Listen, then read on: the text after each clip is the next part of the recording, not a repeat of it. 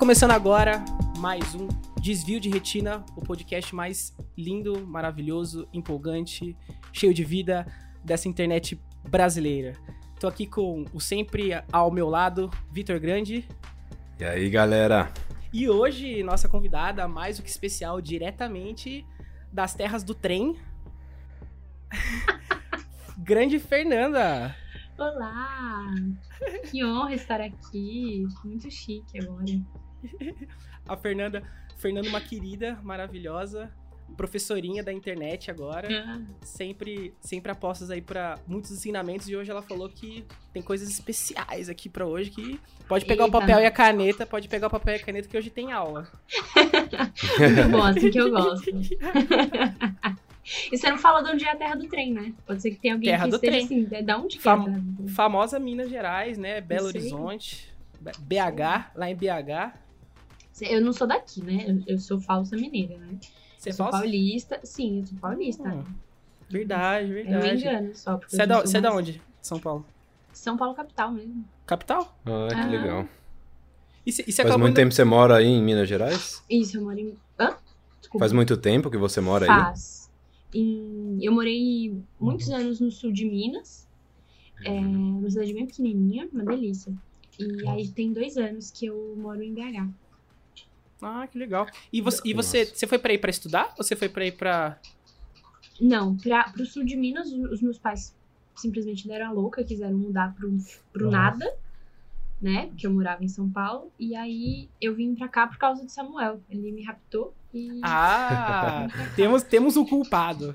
Temos um culpado. Pois é, falou. A culpa é do Samuel, então. Exatamente, ele me trouxe. Logo eu que falava, eu não volto pra capital de jeito nenhum, quero ficar aqui. Aí, dessa água bebereis, né? Como dizem. Eu me é afoguei. isso. Não, ô, ô Fer, ô Fer, conta, conta pra, pro pessoal que tá ouvindo como que você conheceu o Samuel, porque eu sei que é uma história muito legal. Eu sei É que é uma uma história muito história, legal. cara. É uma baita história. Foi por causa do Instagram, né? Ainda bem que eu, que eu virei blogueira mesmo. Porque eu lembro que eu postei uma foto quando eu tava fazendo estágio na, na escola, né? Sou professora de história, mas apesar de não estar atuando agora. Eu tava fazendo estágio aí, certo dia eu tirei uma foto, postei, assim, falando sobre minha experiência, eu já tava compartilhando, né? Compartilho sobre estudos na internet desde o meu pré-vestibular.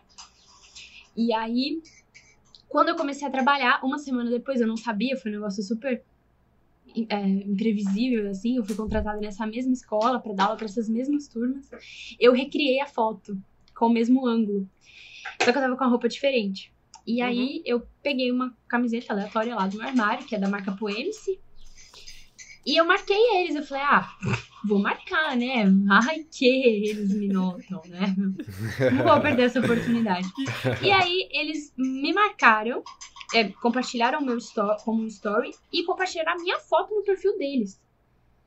Nossa. E ainda escreveram. É, foi um negócio assim, super. Que, gente, como assim? E aí naquele dia chegou um tanto de gente no meu perfil, assim, que era pequenininho na época, então eu não tava acostumada com aquela movimentação toda, né? Deve ter chegado às 200 pessoas. Caraca. E o Samuel seguia, segue, né, eles. Agora eu tô um pouco chateada porque eu contei a história pra eles e eles não deram, não deram bola. Eu tô chateada com isso. Não vou fazer mais jabá. Co- ô, É. Editor, aí, corta, corta o nome dessa empresa aí, por favor, na É, próxima. eu não vou, eu- agora eu vou começar a não falar mais qual que é a marca. Não, pode falar, aqui não tem essa. Aqui a gente é independente, não tem essa. Pode falar o, no- o nome a marca que você quiser, se você usa e quiser. Porventura, vai que essa marca ouve aí e te começa a te É, patrocinar, né? Quem sabe? Aí eles compartilharam no dia. O Samuel é, tirou assim pra dar uma relaxada, coisa que ele não costuma fazer porque ele é um robô. Mas naquele dia ele fez isso. E viu a foto, que nem aparecia meu rosto direito, inclusive. Viu que o meu Instagram tinha dicas de estudo e tal, na época ele tava estudando pra concurso.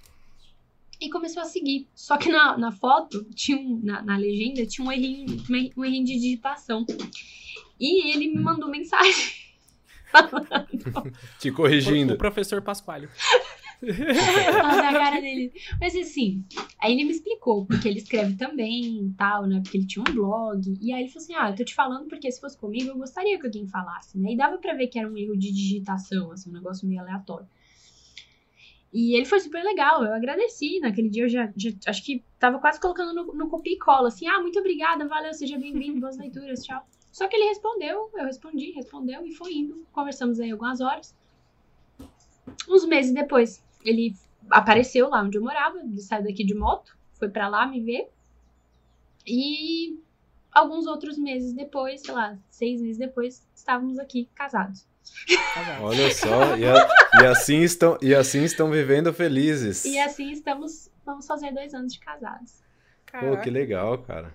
Que legal, que história, hein? Quem, quem precisa de Tinder?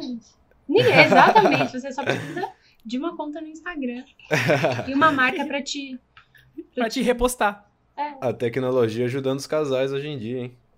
Que Uhum. beleza. É isso aí. E conta um pouquinho da, é, do que você faz, Fernanda. É, você, você ajuda as pessoas a aprenderem a ler. Como é que funciona direito? É assim, o João me explicou mais ou menos. Uhum. E eu, como eu sou um pouco leigo no assunto, Aham.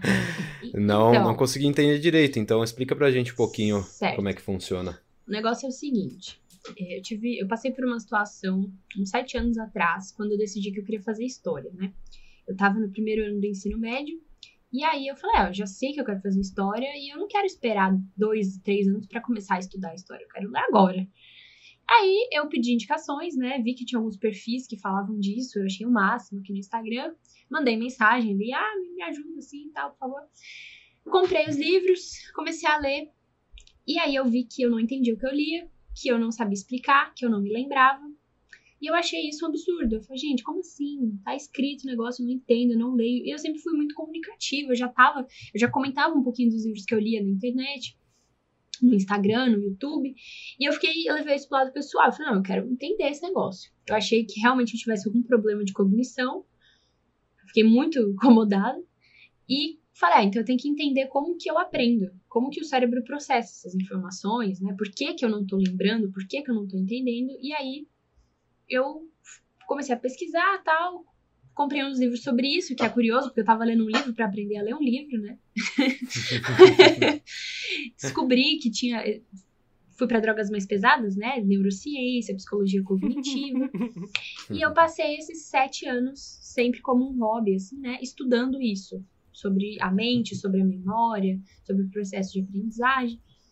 É, então, eu estudei isso para me ajudar para passar no vestibular. Aí, durante a faculdade também. Depois da faculdade, eu fui compartilhando isso no Instagram, né? Porque eu já tinha uma conta, que a princípio era pessoal, mas eu comecei a compartilhar, ao invés de postar foto minha, eu postava foto do livro que eu tava lendo. Mais pessoas foram chegando e foi virando o meu espacinho, assim, né? Na internet. Aí, quando eu comecei a faculdade, ficou mais forte, porque chegaram mais pessoas que também estavam na faculdade, né? De história e, e tal. Durante o estágio, eu compartilhei, né? As minhas experiências no estágio, aí trabalhando e tal. Esse ano, as coisas mudaram um pouquinho, porque eu passei a já não ter o foco mais em história, né? Lá no Instagram. E decidi compilar num curso tudo que eu aprendi nesses sete anos batendo cabeça. Porque durante todo esse tempo eu tinha um objetivo muito, muito forte, que era pegar um livro, conseguir ler ele com qualidade, lembrar do que eu lia, saber falar sobre ele, escrever sobre ele.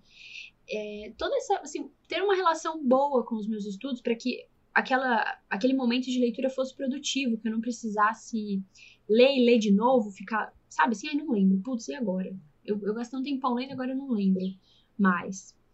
Então, eu, a partir desse momento, compilei, né, isso, coloquei o curso para jogo, foi uma experiência sensacional, agora a gente já tá na, na terceira turma.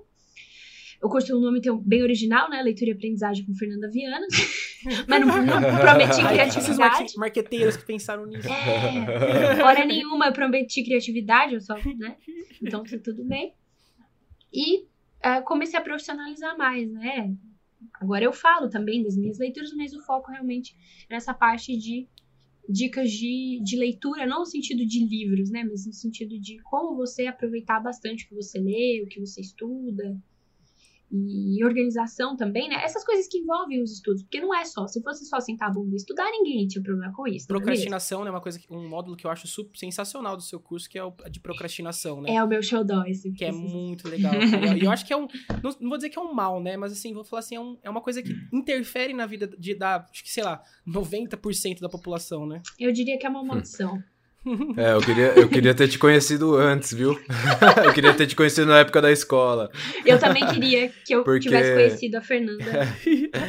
Porque eu era, eu era total aluno de humanas, né? E inclusive minha professora de história, não sei se você lembra, João Ana Flávia, ela me falou isso um dia. Ela falou: Vitor, você é um aluno de humanas, e, é, você só não estuda o suficiente.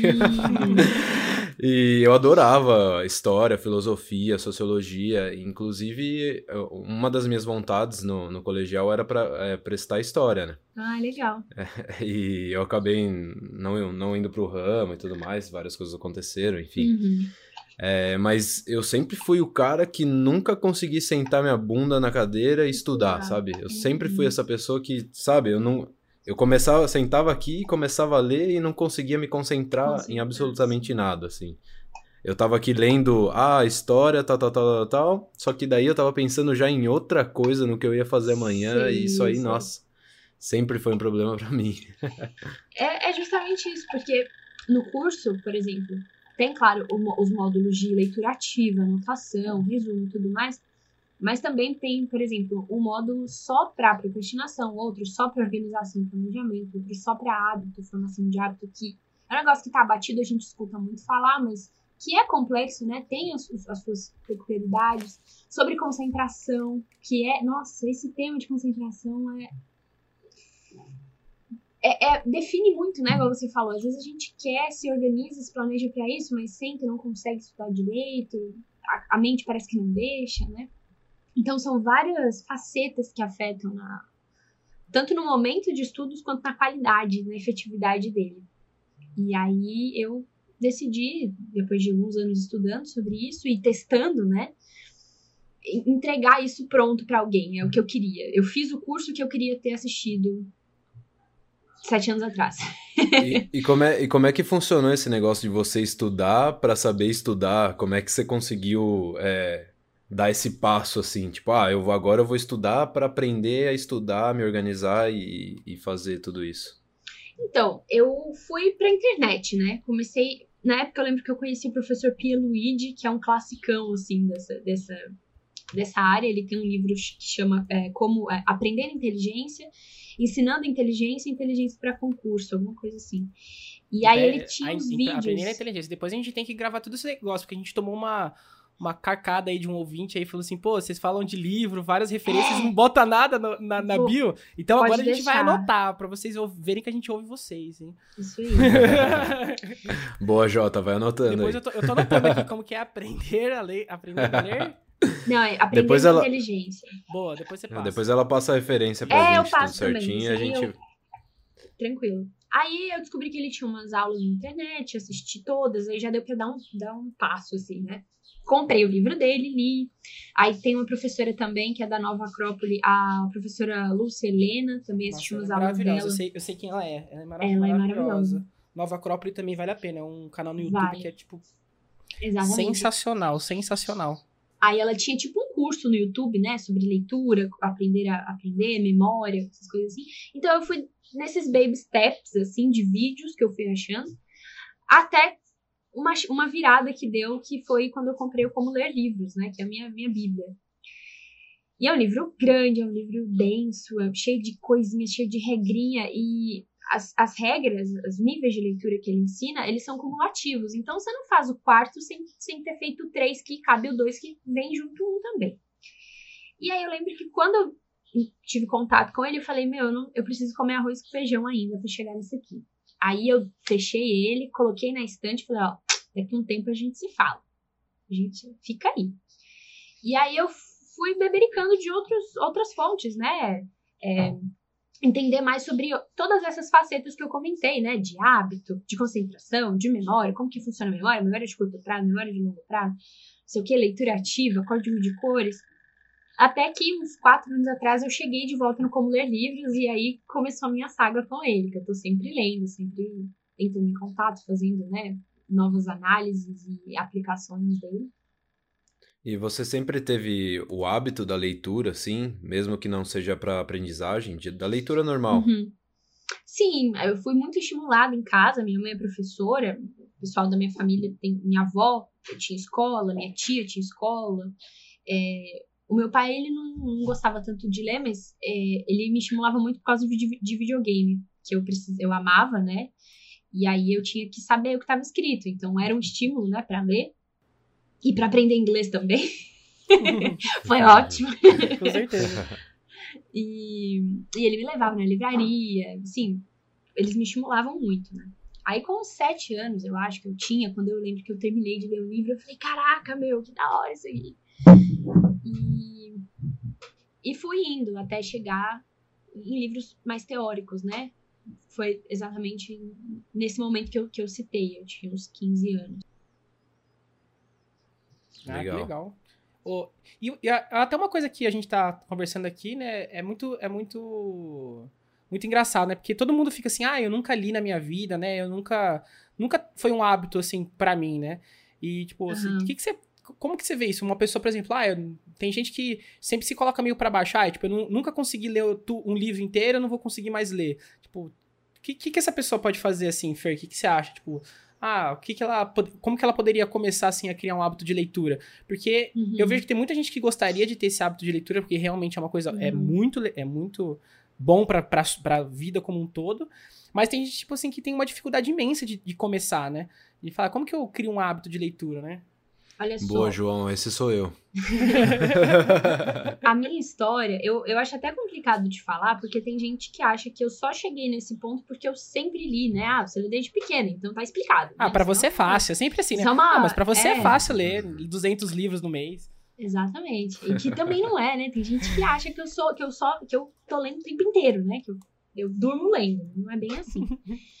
É, então, eu conheço, pela experiência com o Instagram, né, eu, tenho, eu entro em contato com, com pessoas, muitas pessoas diariamente, e meus alunos têm idades variadas, experiências variadas. Eu vi por A mais B que você não precisa de uma vida de, de leitor, né, experiente, para começar a ter uma boa relação com os livros. E hábito a gente constrói com identidade, com identidade, desculpa, com evidência. A gente forma uma identidade, ou seja, de leitor ou de leitora, dando evidências para a gente mesmo. Então, eu gosto de falar assim: você tem que ir lá o que você quer, que você se interessa. Não adianta você pegar um negócio que não te interessa, que, meu, você vai bater a cabeça na parede e não vai ler. Então, um negócio assim que realmente te fascina. Como é que você vai descobrir isso? De preferência, se você puder ir numa livraria e, sem pressa, ah, pega um livro, ah, a capa me chamou a atenção, deixa eu dar uma olhada.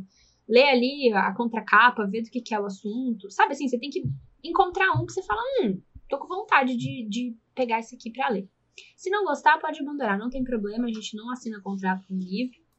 Uhum. E pode fazer isso até encontrar um que você vai sentir vontade de ler até o final. Não tem problema, isso vai passar. A, a resistência vai diminuindo conforme você é, é, fortalece né, o, o, hábito. E essa coisa assim que o pessoal geralmente fala, ah, não, é, não, não pode colocar obrigação, tem que ser fluido. Beleza, mas se, se for pra ser assim, você não forma o hábito. Não tem como. você falar, ah, lê quando você lembrar. Se você não tem um hábito, obviamente você não vai lembrar. E aí você nunca vai formar o hábito. É que nem um exercício físico, né, Fer? Assim, você tem que ter uma disciplina, né? É, você então... coloca uma disciplina dentro do que você Exatamente. precisa fazer, né? A partir do momento que você entende que você quer isso para você, que isso é importante para você, é... não é porque você vai fazer 15 minutinhos disso, você vai morrer de desgosto. Não é um negócio que tu fala, ah, vai se flagelar. Não, calma. Então, assim, 15 minutinhos, nem que você leia, tipo, uma página, mas você não deixar a peteca cair, porque se você passa muitos dias sem ler, quando você voltar de novo é como se você tivesse perdido tudo que você conseguiu de resistência, de concentração, né, de, de, de atenção sustentada ali para ler. Então, eu gosto disso, assim, essa, esse conjunto. Um livro que te interesse muito, e, e, não tem problema você desistir e pegar outro. Ainda mais hoje, né? Que você pega um e-book, é fácil, né? É como se você precisasse ir na biblioteca toda vez que você quiser trocar de livro. É, pequenos momentinhos, é, é, ou vários momentos do dia, ou que seja um momento do dia que você lê, que seja uma página, duas páginas, enfim, só não, não espaçar muito um contato e outro, sabe? É, a criação de hábito é insistência, né? É, é a constância, né? Você vai Uhum. fazendo. Cada vez que você pega, você, você tá dando mais uma evidência pra sua identidade nova. Né? Então você não vai falar, estou me tornando um leitor. Ah, eu leio. Eu leio, eu sou um leitor, eu leio. Eu li ontem, li anteontem, li semana passada, todo dia um pouquinho. Então, isso passa a ser incorporado e você precisa cada vez de menos tempo pra pensar: o que, que eu vou fazer agora? Ah, então talvez eu pegue um livro pra ler. Não, você simplesmente tá aqui, aí você fala, ah, um livro, pegar e ler. Não precisa de um momento especial. Acender luz de velas, faço colocar isso, um vou- incenso, luz de velas, assim, né? Eu gosto dessas coisas, mas assim, eu faço tipo, ah, vou ler. Não, não, pera, eu vou tomar um banho. Eu tenho esse ritual. Eu gosto de tomar um banho, botar uma roupa decente, me arrumar, passar um perfume, passar creme na mão, arrumar aqui a- o meu cantinho e ler. Mas eu juro, eu juro que eu faço isso em 10 minutos. Todos esses passos eu faço em 10 minutos. Você, você diz que essa é a diferença entre quem lê e quem é leitor? o leitor normalmente tem os hábitos antes da leitura. É, pode ser, assim. Quanto mais você faz isso, você vai descobrindo que você tem preferências, né, no processo. Então, é, por exemplo, eu só gosto de ler na cama se for antes de dormir e no Kindle. Porque daí, se eu levo o livro pra cama, eu já vou querer levar o caderninho, o, o estojo, o post-it, não sei o quê. Quando vê três horas da manhã, eu tô estudando sobre amamentação. Não dá certo. Não dá certo. Então, eu leio antes de dormir só no Kindle, com a luz baixinha, temas leves, tipo microbiota intestinal, que eu fico bem. Eu sou- o pessoal fala que eu sou a louca dos livros aleatórios. O pessoal fala, gente, você, você lê uns livros aleatórios? Eu falei, é isso que eu gosto, gente. É isso que eu gosto. Deixa, eu- deixa eu ver, deixa, eu- deixa eu ler esse É. livro aqui sobre física quântica aplicada na geometria. Pode ser uma boa ideia. Ai, cara, eu Meu adoro, Deus eu adoro. Tem- já vou pegar um livro aqui pra deixar de indicação, que é um dos meus panfletos mais fortes no Instagram, que é o A Ordem Boa. do Tempo. Quem gosta de Dark vai amar esse livro. Porque Ó, ele é filósofo, o autor ele é filósofo e físico. Então, assim, é um livro de divulgação científica, é pra leigos, tipo, é pra quem não entendeu nada de física na escola, tipo eu. Não que eu saiba muita coisa agora, mas pelo menos eu tento, né? Na escola eu, eu odiava. é, o- tem um vizinho fazendo obra aí. Tem vazio. É aqui, ou é todo dia, é criança chorando, criança sendo feita. Criança sendo fake. Criança sendo feita. Uhum. É, Não, mas gente, quem, vocês quem, não quem, quem tá no. Quem mora em prédio, o Vitor não mora, não mora em, ele mora em casa. No- no- ele mora ainda em Águas de São Pedro Ah, Feira. bom. Tem mil e poucos habitantes. O único barulho que tem aí é o pássaro. No máximo Nossa, tem o, o cachorro dele latindo. Exatamente. Um lugar, um lugar, um paraíso. Ah, um paraíso. Não, é, realmente, depois, depois na hora que a gente vai editar o, o áudio aqui, só dá pra ver- ouvir os passarinhos, a maritaca, o cachorro latindo. É uma, uma loucura animal aqui. Perfeito, perfeito. Mas quem vive em prédio, quem vive em prédio sempre tem isso, né? Mas De, de ouvir as crianças, criancinhas sendo feitas, né? Sempre tem um casal que tá fazendo. Não, tem um, casal, tem um casal aqui perto que bate. e- Não, eu não sei que Tá eles, eles não colocam uma almofada na cabeceira da cama e fica assim, tec, tec, tec. Eu falei assim, gente, que isso? Nada contra, vamos aí. Sa- saúde, amor, tudo certo. É, Mas, tira, pô, tira o pé da cama. Tira é, vamos fazer É, um então, aí pra é, ajudar mas as pessoas a Vai dormir. que, vai que eles gostam, né? Disso que eles gostam, de fazer barulho, né? Vai saber. Eu, eu, tenho essa, eu, eu tenho essa mesma ideia também. As pessoas. Tem gente que é exibicionista, né? Que curte. Esse, tudo bem também. É grave. Tem, que- são várias coisas pra se preocupar quando você mora num prédio. E ainda mais se você não tem um vizinho pelado. Porque se você não tem um vizinho pelado, existe muita chance de você ser um vizinho Você pelado. ser o vizinho. Então essa é sempre a minha maior preocupação. Aparecer assim, aparecer da janela assim, né? acho. Exatamente. Tudo bem, tudo certo. Sim, pela, peladão, né? Eu sempre Ah, faz acho que eu parte, vou né? abrir o grupo e vai ter alguma coisa, mas tudo bem. Ó, ossos do ofício de morar em apartamento, né? Faz Exatamente. parte. Exato. Mas enfim, sobre o livro que eu tava É, falando. sobre a referência. pra quem gosta de Dark. Isso, é o livro, nossa, é divulgação científica, então é, é justamente é para leigos e ele introduz esse conceito de é, é um negócio muito louco porque é física quântica, mas ele mistura um pouco, então é gravidade quântica, é, é- é- enfim, é um negócio muito louco que ele fala sobre o tempo, né? E você lê e fica muito louco, que você fala, gente, eu nunca imaginei, nunca parei pra pensar nisso. Tempo, você fala, ah, beleza, relógio, tempo e tudo mais. E não, e tem muita coisa ali que ele vai nos gregos. Os gregos sempre, os, os gregos já tinham descoberto tudo, né? De pronto. Para Uhum. todas as invenções tem um grego que já falou aquilo. E ele vai até assim. Ai, e o livro é curtinho, mas é uma delícia de ler. E aí, assim, eu, eu choro. Realmente, eu fico muito emocionada com livros de física. Muito bom. Ficar emocionado. É só a Fer. mas eu- Nossa, eu Mas olho é, cara, o negócio é lindo. Depois, se quiser, a gente faz um extra aqui no finalzinho. Eu vou ler uma frase. Vocês vão ficar. Vocês vão Por terminar favor, o negócio e vão comprar. Porque o livro Então, é fascinante. Aquele, então eu vou fazer aquele jabá, gente. Então fica até o final aqui É, do até podcast. final. Ouve até o final, que no Exatamente. final vai ter uma leitura especial, Vai ter tá? uma leitura especial. Belezinha?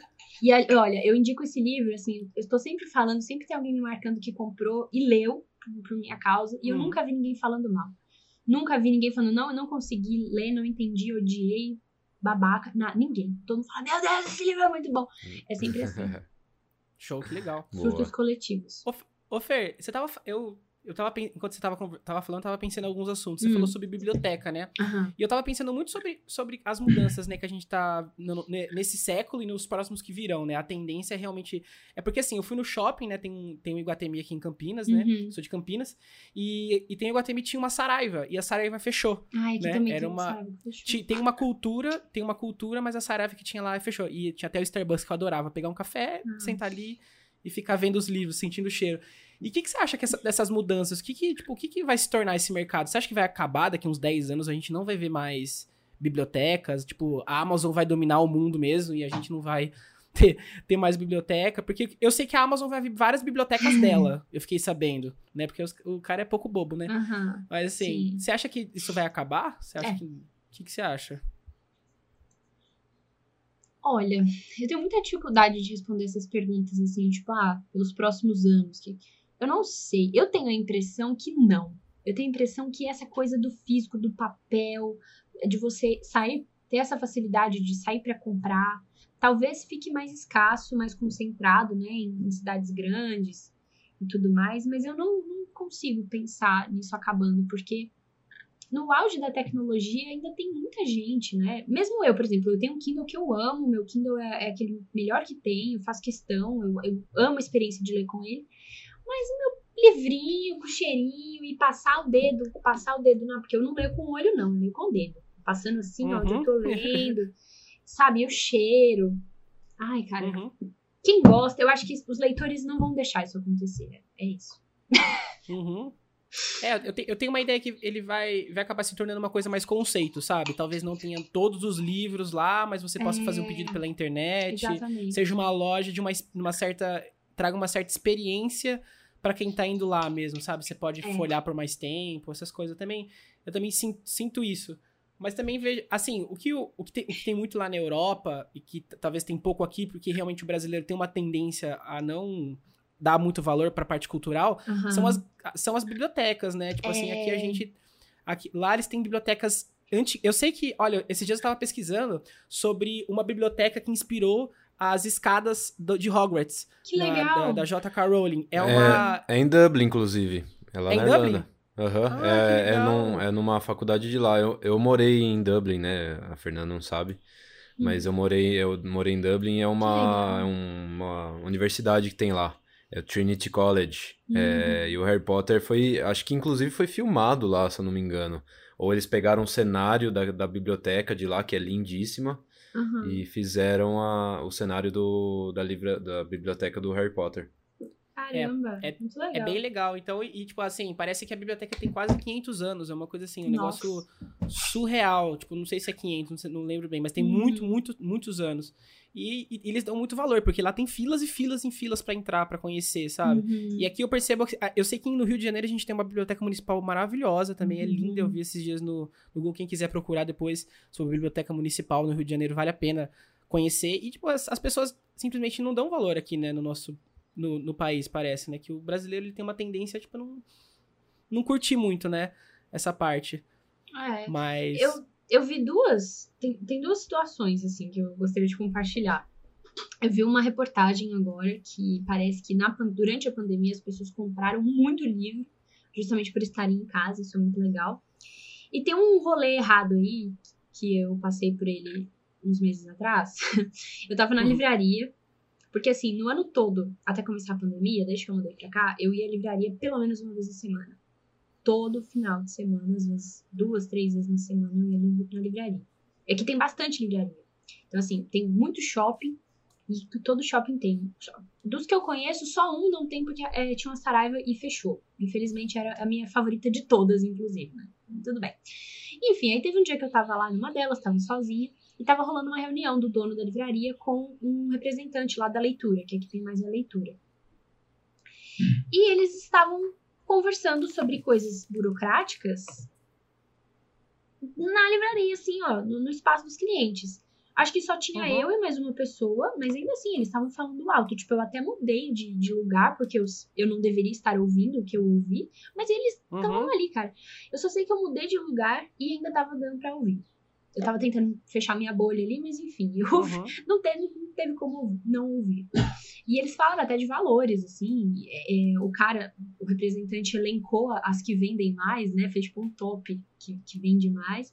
E eu fiquei uhum. contente de, de ver, porque realmente eu não tinha ideia qual que era o, o alcance das livrarias aqui, né? Uhum. Aquela lá que eu tava, não vou falar, né? Porque vai que Aquela lá que eu tava, tipo, tava num top 8, assim, das leituras que tem aqui, mas ainda assim, do que ele tinha falado lá de números de livros vendidos e valores e tal, tava muito bom. Aí, nossa, em comparação com as três primeiras, eu falei, cara, legal saber disso, né? Porque significa uhum. que tá rolando, o pessoal entra e compra mesmo. E nessas maiores, até nessa que eu fui mesmo, que não é tão, tão boa assim de venda, tem muita promoção. É um negócio mais acessível, né? Antes você entrava na livraria, tudo era 60, 70 reais. Agora você, você consegue chegar lá, comprar uns livros legais por 10, 20. Que batam é, eu vejo um muito pockets agora, né? Eles fazem muitos pockets é... agora. São os, os, as versões um pouco menores, né? Tipo, uma folha um pouco menos qualidade, eu acho, né? é... né? Não, agora Tem na Black Friday, disso, né? eu consegui entrar na livraria e comprar mais barato que na Amazon. Hum. Tipo assim, eu achei que, que não fosse possível. E não é livro vacalhado, assim, qualquer livro. Sim. Não, é, livros de, de não ficção, livros teóricos. Eu comprei um sobre inteligência emocional, um outro. Aqui o meu tirando livro. Biografia, livro sobre FBI. Assim, uns livros legais. Livro que tava na minha lista, de organização.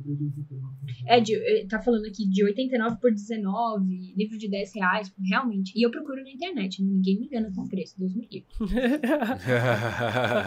tá certo, ainda mais de livro, né? É, não, eu sei, o pessoal me pergunta, eu já virei assim, consultora de preço. O pessoal fala, Fê, esse livro tá 10, sei lá, tá tipo 35 reais na Amazon, tá falando que tá em promoção. Tá em promoção? Não tá, porque ele costuma estar tá R$27,90, eu já sei. Nossa. então, quem quiser aí, gente, ó, a, a Fernandinha aí vai ter o arroba dela depois no final aí pra vocês darem uma olhada. Pode me perguntar. Ela, além de a leitura e aprendizagem, ela também é consultora de preços da, de livros. E então personal shopping. Personal é, shopping de livro e de papelaria também. O que você dá? Eu dou consultoria para você pagar menos no seu livro. Exatamente. E ainda mais, se você quiser ter uma memória que nem a dela, compre o curso. Exatamente.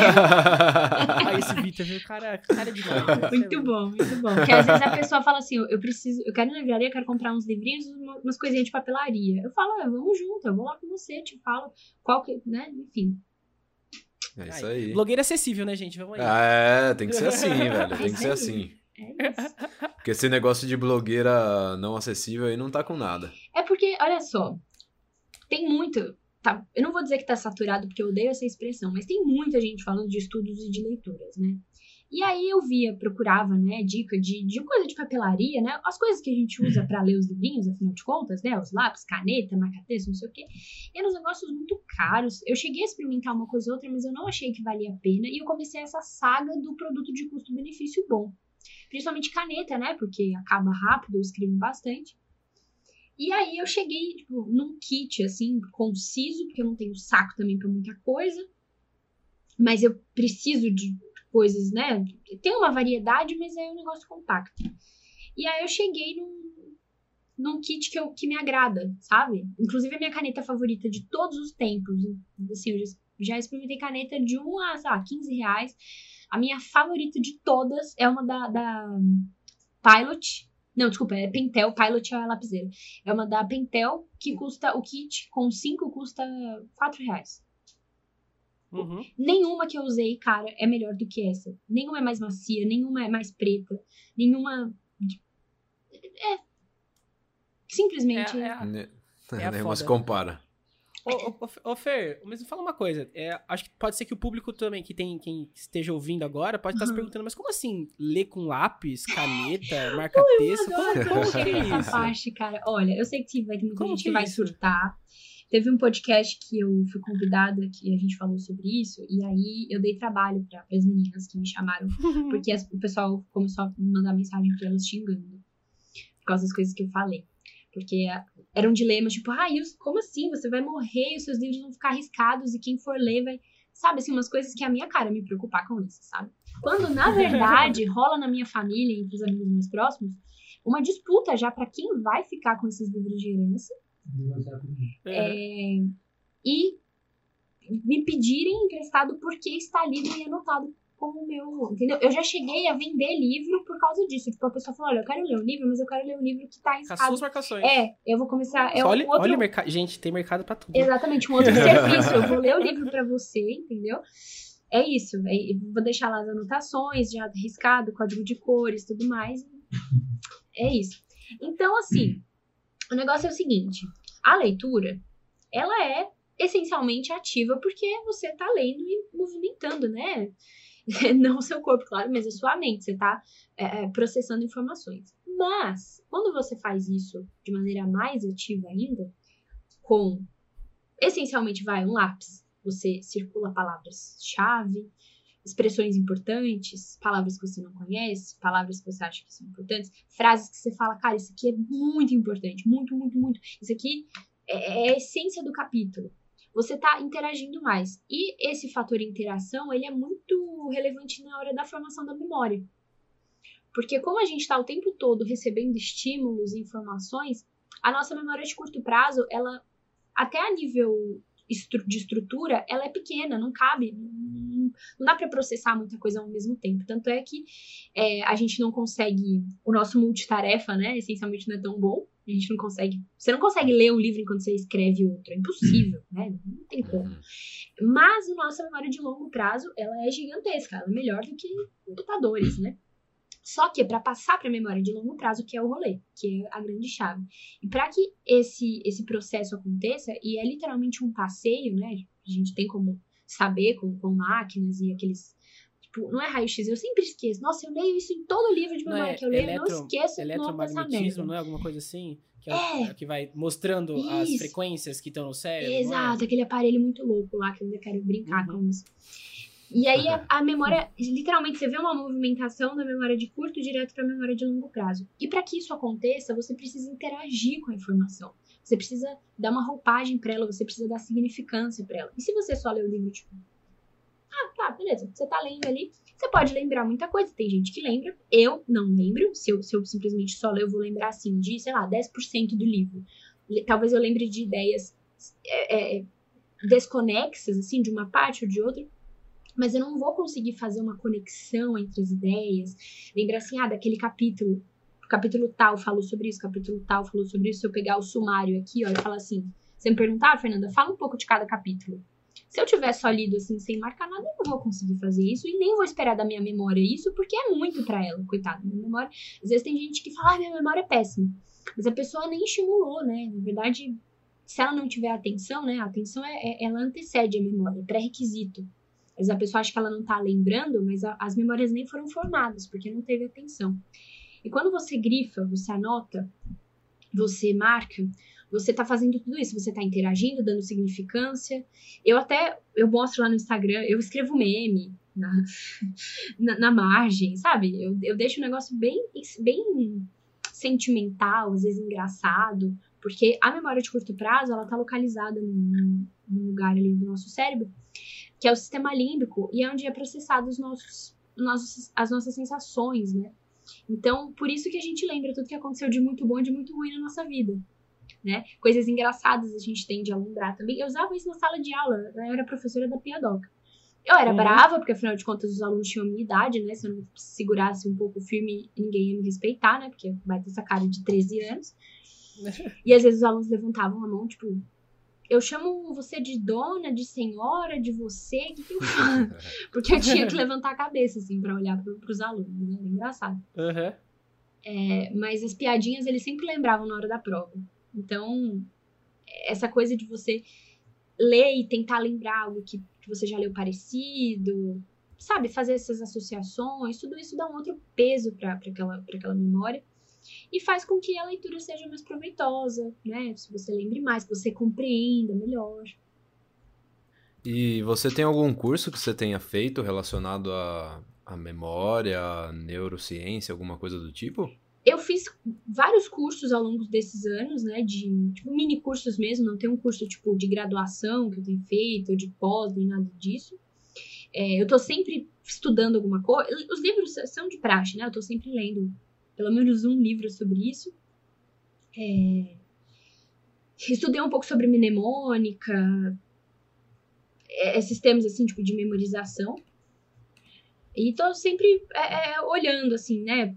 Procurando se tem alguma coisa nova, algum mini curso, alguma coisa assim, para me ajudar. Mas a experiência ajudou muito, assim, sabe? De ver o que realmente funcionava e aplicando essas, essas regras, essas regras não, né? Essas técnicas, porque cada livro às vezes o pessoal pergunta, ah, como é que você faz? Eu falo, depende, né? Depende da minha, do meu objetivo com o livro. Tem um livro que eu vou pegar para ler só para ter uma ideia ali, que eu falo que é a leitura inspecional, né? Que o Mortimer Adler fala. Inclusive tem um curso sobre isso também. É, tem algumas dicas para aplicar, né? Dessa leitura inspecional, só para você conhecer um total do livro, para depois você ver se você realmente vai aplicar técnicas de leitura analítica e conseguir debulhar mesmo e esmiuçar tudo, tudo que tá ali, sabe? Então tudo depende do objetivo. Uma coisa que eu ouvi bastante, Fer, durante muito tempo, foi sobre leitura dinâmica, sabe? Uhum. É, eu vejo muita gente falar, sabe, sobre leitura dinâmica, como funciona.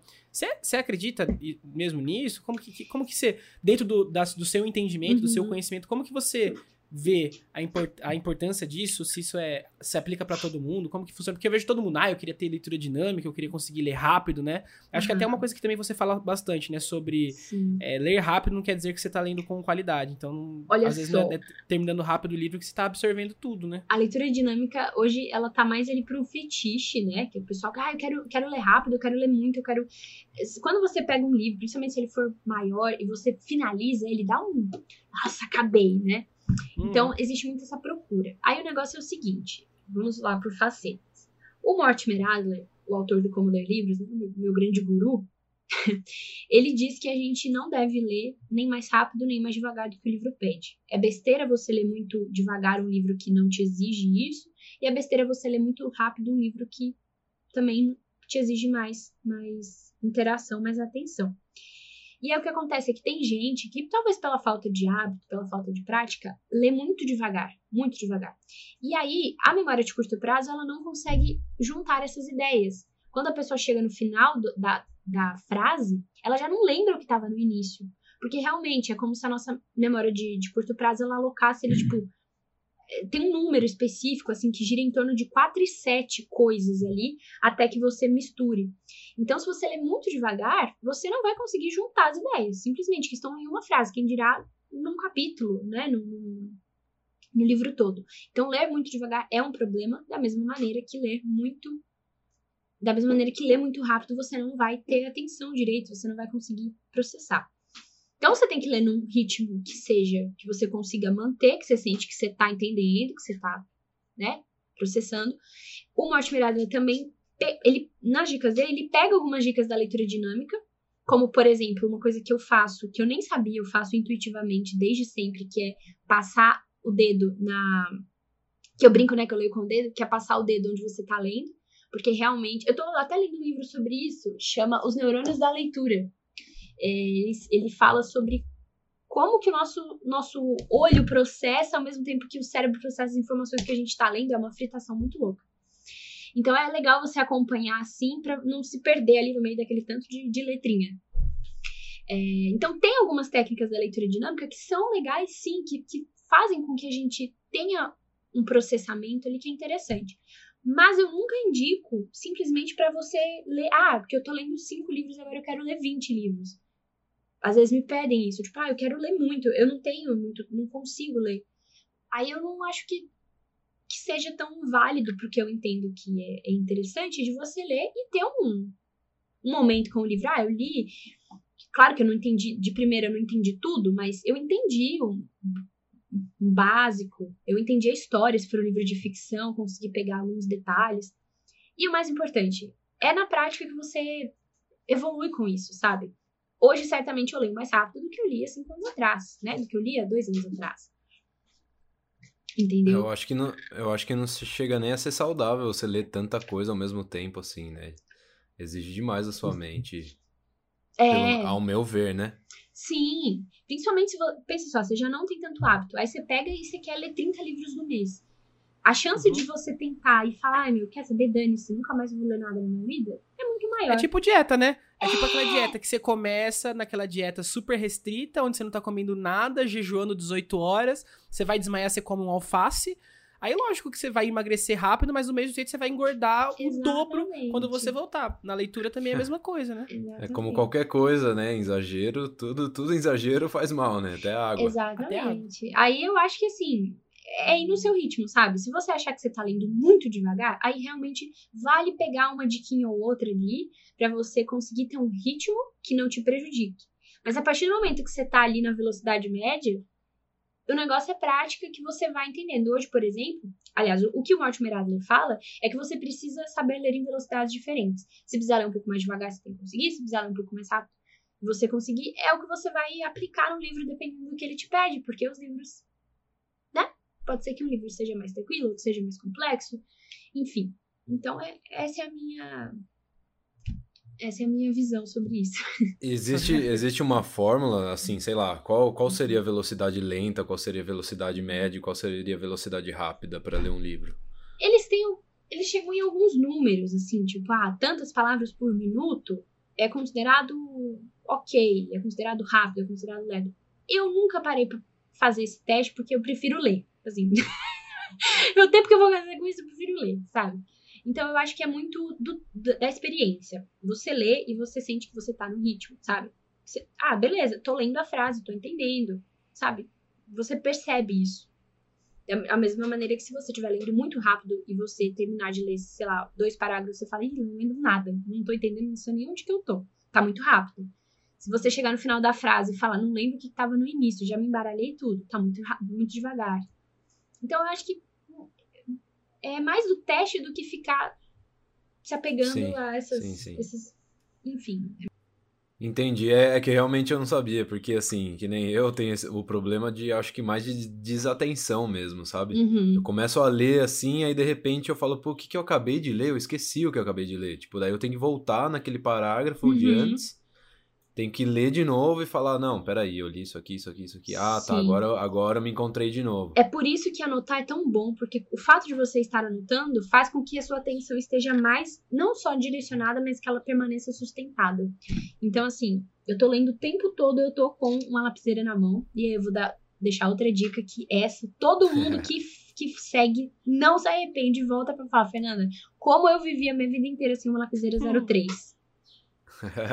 03? 03. 03, hein? Aí você fala, 03 é o cara, detalhe, hein? Da 03 pra 05 não tem diferença nenhuma. Que merda. Tem sim. Porque pra Tem? você. Tem. Tem. Porque quando falaram pra mim, a minha eu amiga. vou defender essa 03. Tem. A minha amiga chegou e falou isso pra mim. Eu falei assim: ai, amiga, pelo amor de Deus. Porque eu sou extremamente prática, né? Nossa, bem Uhum. coisa que. Falei, ah, não, amiga, 03. Aí você já tá forçando a barra, né? Hum. Eu já tenho duas E, já. por, e o porquê da 03? Tem algum motivo Tem um motivo. específico? Porque pra anotar na margem do livro, que é a minha arte favorita de todos os tempos, que eu acho a coisa mais linda. Nossa, eu pego um livro assim, ele tá todo riscado, cara. Eu fico assim, nossa, eu fico até emocionada. Tem gente que tem um treco, né? Eu acho, eu acho lindo. Fica melhor, pra... cabe mais coisa, porque a, a lapiseira é mais fina, então você consegue não só escrever mais, mas fica mais harmônico, porque o espaço entre as letras fica mais certinho, porque o negócio, grafite é mais fino, né? Uhum. E é muito macio. Ai, é muito gostoso. Então, assim, Olha aí, não é só sobre escrever no livro, tem que escrever fazendo o design da página debaixo da letra. não, mas olha só, é muito. É, é, como pode dizer? Não é como se eu estivesse é, pensando nisso o tempo todo. Eu não, te- não fico, tipo, ai, tá. Eu não uso régua, sabe assim? Não, não tem, Aham. não é como se eu fosse minuciosa. Mas, Sim. quando eu escrevo com ela, a chance de ficar melhor é muito maior do que se eu usar uma zero- um lápis, ou uma 05 ou uma 07, entendeu? Uhum. Então, assim, certeza. esses dias eu postei, o pessoal gosta muito de ver, tipo, um que eles chamam de study vlog. Que é o celular gravando. O negócio parece meio de doido, mas relevem. o celular gravando, me gravando lendo, né? O pessoal gosta de ver o meu processo, enfim. Eu também gosto de ver das pessoas. E aí falaram, como assim? Eu vejo os seus grifos, você não usa régua? Você grifa assim, ó, no freestyle. Aí eu falei, gente, olha pra minha cara, vê se eu tenho tempo para, para colocar a régua embaixo de cada frase que eu for grifar. Não dá. E claro que às vezes fica um pouquinho torto, ou antes, principalmente no início, né, ficava tudo, tudo torto, mas agora, tanto tempo fazendo isso, eu faço até de olho fechado, né? Faço por rumo, dormindo. Porque realmente acostumei. Às vezes, quando eu tô muito assim, com a lua em virgem, aí eu, eu pego a régua e falo, ah, tudo bem, vou pegar a régua aqui, vou deixar bem caprichadinho. Não, quem tem, quem tem, quem tem toque, né? Olha, olha esse negócio, fica até louco. Meu Deus, assim, É, esse é. negócio aqui. Mas assim, Esse é, um, esse, é um, esse é um termo novo que eu aprendi agora, grifada freestyle. é, Grifado. Não, e aí, olha só, tem uma coisa que eu faço que acho que não daria pra fazer com a régua. É, eu não encosto o marca-texto inteiro na página, porque mancha muito. E eu até prefiro lápis de cor do que marca-texto, porque lápis de cor eu, eu consigo controlar a grossura do grifo. Eu, Uhum. eu acho extremamente versátil. Lápis de cor pra mim, nossa, é coisa. O dia que a Faber-Castell me mandar o que eu mais gosto, que é o metalizado, meu, posso morrer no dia. Zerou a vida. Zerou. Zerou a vida. É, aí eu não, eu não encosto tudo, porque senão fica muito forte. E aí, pra eu ler de novo, fica, fica um negócio muito grosseiro, aí já não fica gostoso. Eu encosto só metade, tipo, só a primeira metade, assim, a pontinha. E aí, se eu fizesse com a régua, não daria pra fazer isso. Então, assim, tem que ser freestyle. Tem que ser Tem que freestyle. ser freestyle. E fica espero, lindinho. espero que quem esteja escutando esteja anotando tudo isso, hein? Eu falei. É, fica- pode ver lá no meu Instagram que fica bonitinho. Hoje não é porque é igual quando é mãe falando do filho, né? Não é só porque é o meu livro grifado. Fica bonitinho. Quem Fica falar que bonitinho. não, tá errado. Ah, e, e ajuda bastante. Ô, ô, Fer, a gente tava. Eu tava aqui pensando, né? Você já foi, você foi professora do Estado, né? Isso, Certo? isso. E acho que assim, é uma, até uma coisa que eu até penso muito que é que o no nosso país em geral, o professor ele é tipo além de ser mal remunerado, né, ele tem uma estrutura péssima, sem nenhum tipo de plano de carreira, né? Então, tipo, sofre muito. E tipo, como, como que foi pra você esse, esse, essa, esse tempo, assim, que você tava lá no, no estado? Tipo, realmente você sentiu na pele, assim, tipo, o descaso que a gente tem que a gente tem aqui de forma geral com professores, ou foi uma experiência boa? De repente também foi uma experiência muito positiva, né? Como que foi pra você? Então, eu estudei, eu trabalhei na escola que eu estudei por sete anos. Foi muito louco trabalhar com os meus professores. É, então, eu, eu trabalhei, eu estudei nessa escola, do meu ensino fundamental 2, ensino médio todo. Eu estagiei nessa escola e trabalhei lá. É, então, assim, os alunos me conheciam. Quem não me conhecia já tinha ouvido falar. A minha mãe já tinha sido professora de vários deles. Ou então, assim, alguém tinha uma irmã que estudou comigo quando eu estudava. Então, assim, eu era alguém na fila do pão. Eu acho que isso ajudou, principalmente porque eu era muito nova. Ninguém tinha visto uma, uma estagiária tão nova quanto eu, nem uma, muito menos uma professora tão nova quanto eu. E eu dei aula pro EJA também, né? Então, eu cheguei a dar aula para mãe de aluno, para mãe de professor, Legal. né? Dei, o aula para idosos. o EJA, você- que, que, que é o EJA? O EJA pra, é pra... o pessoal saber, né, que tá ouvindo. Eu esqueci, ah, eu esqueci a, a sigla, mas é É pra... de ensino pra adultos, né? Isso, para adultos. É, e é- então, assim, nesse sentido de indisciplina e de dificuldade, eu não posso reclamar, porque eu nunca tive um problema. Nunca, nunca. Nem no estágio, nem nada, nunca. É, claro que eu aprendi muito no, no estágio com dois professores que fazem parte da pessoa que eu sou hoje, assim, se hoje eu tô na internet ensinando e tudo mais, eles estão aqui, né, no meu, meu DNA de, de. Um, uma era completamente, assim, tipo, general zona, e o outro era totalmente da manemolência. Foi por causa dele, inclusive, que eu quis fazer história. Ele me deu aula no ensino fundamental 2. Então eu consegui fazer a evolução Pokémon ali e pegar um pouquinho dos dois. Isso me ajudou, claro. Porque eu tinha muito claro pra mim que se eu, se eu deixar essa peteca cair, cara, eu não ia conseguir dar aula pra, com essa carinha de, de 13 anos. As tias da, da- sempre embarravam, achavam que eu era aluna, que eu tava indo embora no dia. Tá indo embora por quê? É, não, dona, eu eu trabalho aqui, sou professora. E não tinha Uhum. uniforme, não tinha crachá, não tinha nada, né? Realmente, mochilinha nas Uhum. costas, né? roupa- Brusinha de Star Wars, ela achava que eu era aluna. Enfim, aí, é, nesse sentido, eu não posso reclamar. Não posso reclamar. a maior dificuldade era a nível de estrutura, né? Então, assim, os alunos não tinham livro, não podia levar livro para casa. Aí tinha que ter a matéria toda no caderno, mas não dava tempo de, de copiar tudo. Eu não queria toda a aula ficar passando no quadro. Sabe, eram uns desafios, assim, uns perrengues nada chiques e que realmente não tinham que eu pudesse fazer. Aí, assim, eu focava no que eu podia fazer. Eles viam que eu tava ali de todo o coração mesmo. É, e eu brincava com eles, assim. Eu acho que muito por isso era, era mais fácil de lidar. É, porque eu tirava, eu brincava assim, olha, ficava sério, falava, olha, eu não vou na sua casa atrapalhar você, assistir seu Netflix, jogar seu LOLzinho, conversar com seus Uhum. contatinhos. Uhum. Então você não vem aqui atrapalhar minha aula. Cara, eu li três livros pra dar essa aula. Eu passei a madrugada. Eu tô, nossa, eu tava tão animada pra dar essa aula. Você não vai estragar. Uhum. Aí o meu cortisol sobe, o dinheiro que eu tô gastando, que eu nem tenho direito, que ganho mal, no, em, em produto pro rosto, eu vou perder, porque cortisol estraga a pele. Você vai fazer isso comigo? Você vai fazer sério você pessoa- vai fazer isso comigo? A pessoa já ficava assim, ai, desculpa, né? É, aí eles olhavam pra tipo, que louca, mano. E É, passava. entra- é, entrava na mente, né? Porque Ah, você tava ser. falando como você tava falando como se fosse um deles, né? É, exatamente. E aí, assim, quando eu via que tava pra virar um motim, assim, um negócio meio. Eu virava e eu falava assim, ó. Com botim. É, eu falava, olha, eu quero estar aqui. Sabe que eu escolhi estar aqui? Eu não, não é a segunda opção. Eu quis estar aqui. Eu, não, eu, eu quis, eu quero estar aqui, cara. Eu quero, eu quero te dar Não, é- aula. Não é por dinheiro, né? É por é, amor. Né? eu pensei em você quando eu tava preparando a aula. Me deixa, eu preciso honrar o dinheiro que eu ganho, não importa se é pouco. Eu não, eu, não admito chegar aqui e não conseguir trabalhar. Vocês estão atrapalhando eu trabalhar. Não é justo eu, o Estado, me pagar, sendo que eu não tô trabalhando. Eu, eu preciso conseguir dar aula. Essa aula de Uhum. 50 minutos dura só 50 minutos. Fica tranquilo. Aí, assim, eu, eu brincava bastante nesse sentido, sabe? Às vezes estavam conversando, chegava assim, fulano, eu entendo, eu já tive essa idade, dá vontade de ficar encostando. Às vezes eram dois meninos, eu ficava aquela coisa assim, né? Eu sei, fulano tá cheiroso, passou por... Eu tô sentindo dali o perfume dele, mas ó, intervalo tá aí pra isso, entendeu? Falta só meia hora, dá pra dar um perdido. Fica tranquilo, você, vai conseguir, você vai resistir, você vai resistir. Aí, não, dona, que isso? Aí eles não se encostavam, até, não, nem conversavam até o final do dia. Usava da malemolência, isso aí. Então era Ah, isso. adolescente é Nossa. foda, né? Adolescente é um, um bicho complicado, né? Aí eu tinha isso É. pra mim que eu não ia me estressar. Falava, vocês não vão me estressar porque sobe o cortisol, abaixa a imunidade, a pele fica feia.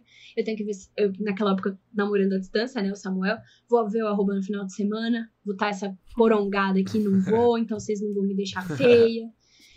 Já tinha, já tinha arroba na época? Já. É, não, isso foi em 2018, né? Ah, então é recente. É, essa, quando eu trabalhei mesmo foi em 2018. Antes disso eu tava de estagiária na escola. E aí eu ia com a outra professora, né? Com a professora Regina, só ficava lá junto com ela. E se ela faltava, eu substituía. Mas quando eu falava assim, ah, isso aqui são as minhas turmas, né? Que daí eu dei. Eu passei praticamente pela escola inteira, né? Dei aula do, do sexto ano ao terceiro ano do ensino médio. E aí que foi Uhum. louco, porque eles tinham a minha idade Hum. né? E aí eles não tinham, assim, era muito engraçado, porque daí eu, eu ia mais arrumada, né? Assim, pro, pro ensino fundamental 2, eu ia de, de Star Wars, eu cada, cada dia eu ia com uma blusa de, de, de filme, de série, eles achavam o máximo ter uma professora descolada, né? Nossa, dona, sério, eles chamavam de dona e de tia Fer. Dona, né? Aí eh, os do sexto me chamavam de doninha, porque eu era novinha. Do- Eu achava a coisa mais Doninha. Doninha. Nossa, dona, a senhora assiste? Eu falei, gente, eu tenho uma vida, sabia? Eu não fico aqui, ó. Vocês vão embora, eu desmonto e fico aqui. Aí, aí você chega Só eu, esperando vocês voltarem. eu tenho uma vida, sabia? Aí eles me encontravam na rua, me encontravam na lanchonete, eu achava o máximo, assim, eu tendo vida social, né? Se me encontrasse na rua com o Samuel, então, meu Deus, era Nossa. assunto pra semana inteira. Aí, pro, já pro ensino médio, eu precisava ir um pouco mais, assim, com cara de, de vamos colocar assim, de mais velha, porque eu morria de medo Sim. de passar perrengue, morria de medo.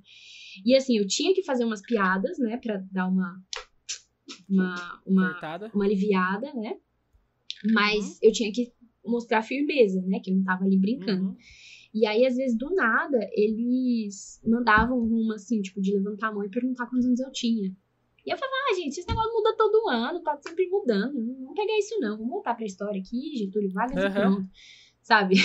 Uhum. Eu dava- não, aí- não, fa- não falava, né? É, chegou um ponto que eu, eu transformei isso em linha editorial. Eu falei, quer saber? Uhum. Eles, eles vão conseguir chegar nessa conta. Eles perguntavam, eu falava. Eu falava, eu tenho 20.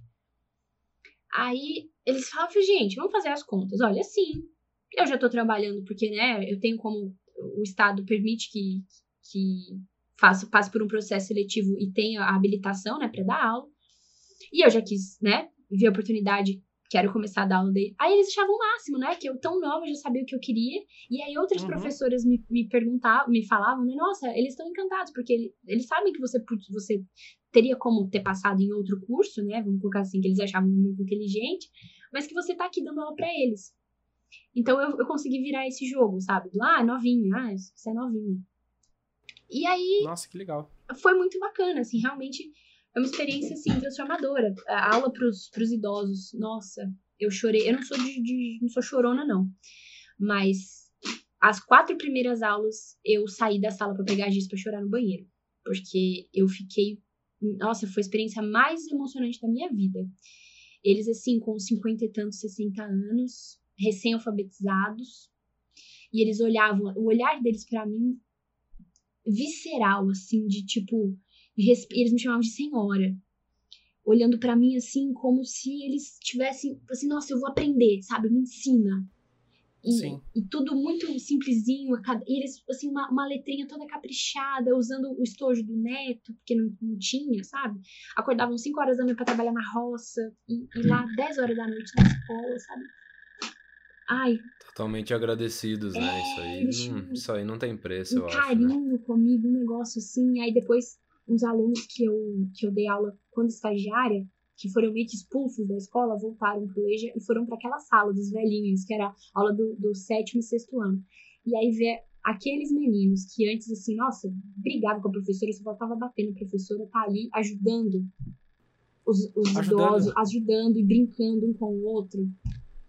Ai, O, uma, é, fala até- falam que até que uma técnica, né? Isso até é interessante na- nas escolas, né? Quando você tem uma pessoa muito bagunceira, você dá uma responsabilidade pra ele. é. Você fala assim, ó, Uhum. você agora vai ser o responsável da sala. Se, Sim. você, se, as coisas não estiverem boas, a, culpa- a, a responsabilidade é sua. Parece que falam que as pessoas. Vira, É. vira da, da noite pro dia. Eu tava até. Eu não lembro direito quem tava falando. tá, O cara tava contando uma história. E, e ele tava. Ele era um cara, assim, um- não sei se é um empresário, não lembro que, direito. Uhum. Mas ele tava contando uma, uma, uma história sobre. Ele queria agradecer um professor dele. E ele tava explicando que quando Uhum. ele era adolescente, ele se envolveu com coisas muito, Uhum. muito ruins. E aquilo tava afetando muito a vida dele. E o professor dele um dia falou assim: Cara, agora eu quero que você me ajude, que você vai ser o responsável por. Pelo que você precisa. Pela, pela, essa, pela sala, né? E tudo mais. E a partir desse momento falou que foi uma virada de chave na vida Olha dele. só. Ele começou fazer com que as coisas. As coisas acontecessem, sabe? Então isso foi. foi eu, achei, eu, achei, eu achei bem legal, né? Às vezes. Eu, eu sempre penso isso, sabe, Fer? Eu acho que todas as pessoas estão a um passo de uma oportunidade, sabe? Com certeza. A vida de uma pessoa pode mudar ao passo de você permitir que ela mude, entendeu?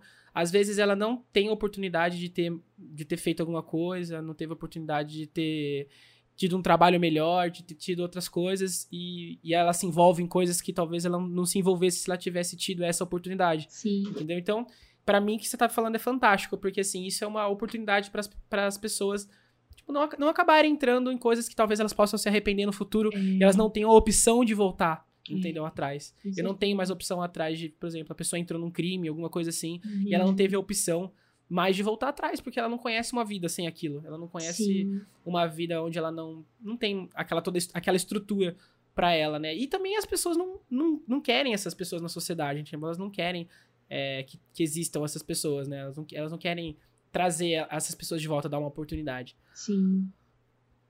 E você acha, e você acha Fer, que essa sua essa jogada de cintura com os adolescentes ajudou você também a vir pra internet? Tipo, pô, se eu consigo lidar com adolescente, essa internet aqui é pra mim, coitado, coitado da galera aqui. Não, assim, não foi um- uma relação direta, não. O que acontece? Eu já estava na internet, né? Então, assim, eu já há alguns anos, né, compartilhando e tudo mais, mas eu acho que a experiência Uhum. na sala de aula me deu uma mentalidade, assim, uma, uma certa resistência, porque eu vi, cara, do sexto ano, a primeira turma que eu peguei foi o sexto ano, que é geralmente a mais odiada e a mais temida, porque sexto ano, 30 meninos de, de 12 anos. negócio Nossa. muito louco. Eu tenho um problema de ouvido que eu, que eu ganhei de presente dessa experiência aqui, né? Lindo. Mas Caramba, como assim? Mas o que Problema de ouvido? É, não, uma, uma sensibilidade auditiva absurda, né? Não consigo usar dois fones. Eu, meu ouvido Ah, apita sempre. Porque o pessoal fala muito, falava muito alto, É, gritava. eu o que que precisava falar muito alto.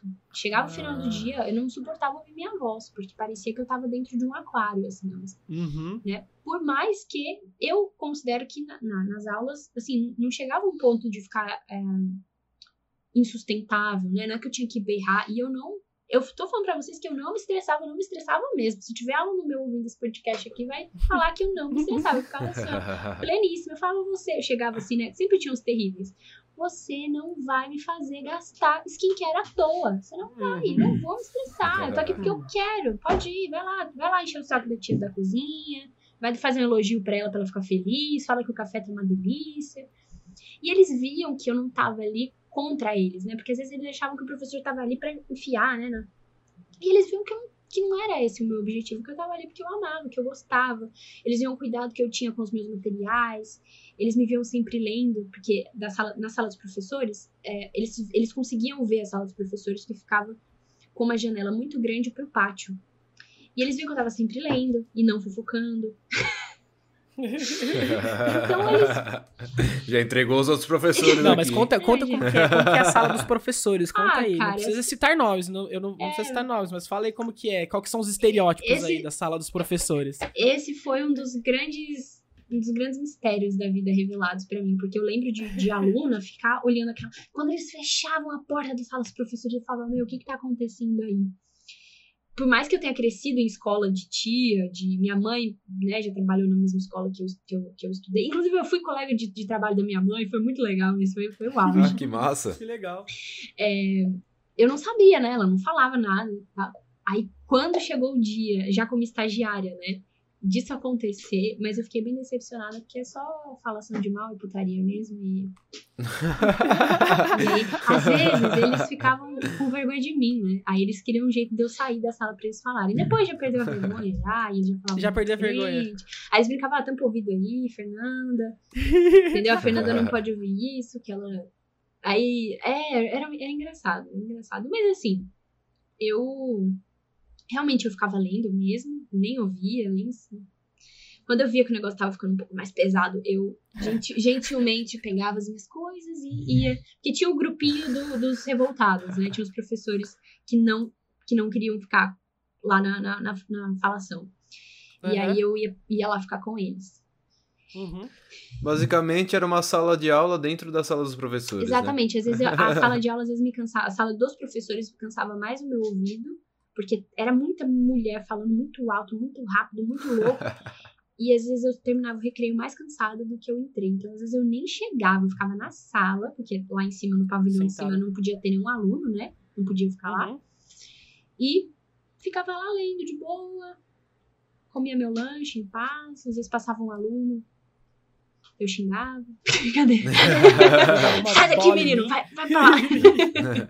Vai curtir seu recreio.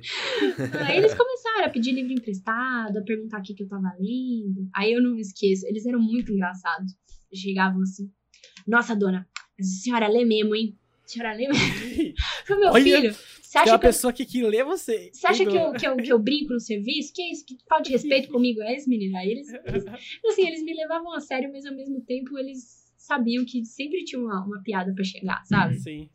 Então era um carinho legal. Então, assim, eu não posso reclamar. Foi realmente, assim, foi a melhor experiência da minha vida. Me humanizou demais. Tinha, assim, umas bombas que, por ser cidade pequena, a gente sabia, né? Então, ah, eu sabia que eu tinha um aluno que era abusado pelo tio, não fazia nada. da- que apanhava do, da mãe o dia inteiro, tipo, todo dia. Que os pais, eu tinha aluno que tinha o pai e a mãe presos, traficantes de droga. E um menino super difícil. Eles respeitavam todos os professores e eu tentei fazer ali e deu super certo, assim, a gente se dava muito bem, ele entendia que eu tava ali, eu não passava a mão na cabeça, não, não aceitava as coisas que ele fazia de errado, mas ele sabia que eu, que eu olhava no fundo do olho dele e, e tava ali com ele, sabe? Com sinceridade, né? É, e Legal. aí o que eu não podia fazer, eu sofria zero, não adiantava. Eu Cara, eu não posso, eu não levava o trabalho pra casa, eu cresci vendo a minha mãe fazer isso e atrapalhava muito. era, era complicado em casa causa disso, porque minha mãe realmente se envolvia, ficava mal. E aí eu falava, eu não quero fazer. Não, não vou fazer igual a minha mãe. É isso. E você pensa em fazer um podcast, alguma coisa parecida, assim, de sobre leitura, fazendo, sei lá, talvez uma. Tipo um, aqueles react, assim, de, de livros e. Então, eu tenho muita vontade, mas hoje eu.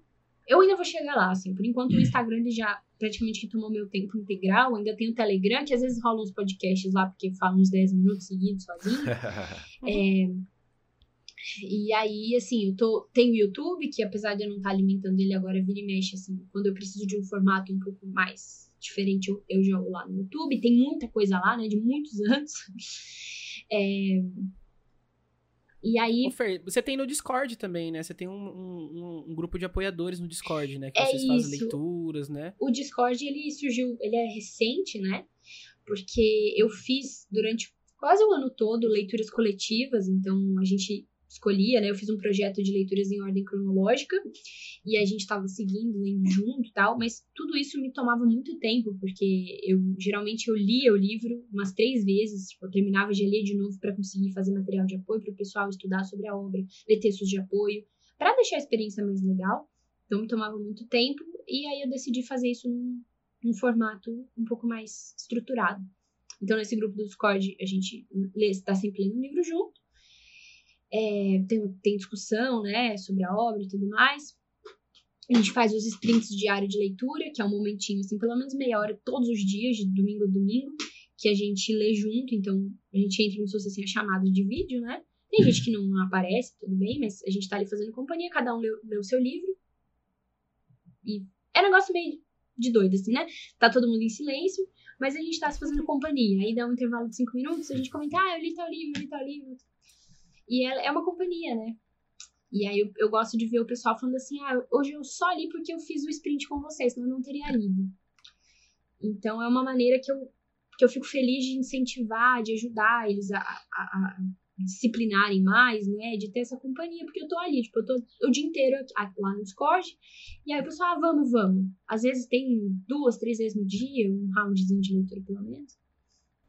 Mas eu ainda quero. Isso é legal a gente tava metendo pau esses, uns tempos atrás aí na internet, falando sobre as redes sociais, os pontos negativos, né?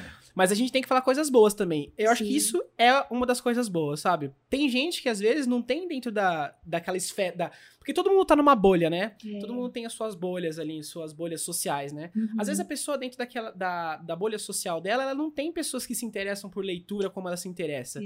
Então, assim, a, a parte do Discord, a parte de você ter essas comunidades na internet, é o que ajuda, é o que conecta, né? Porque às vezes a pessoa só quer uma, uma companhia. Companhia. Opa, cai meu microfone.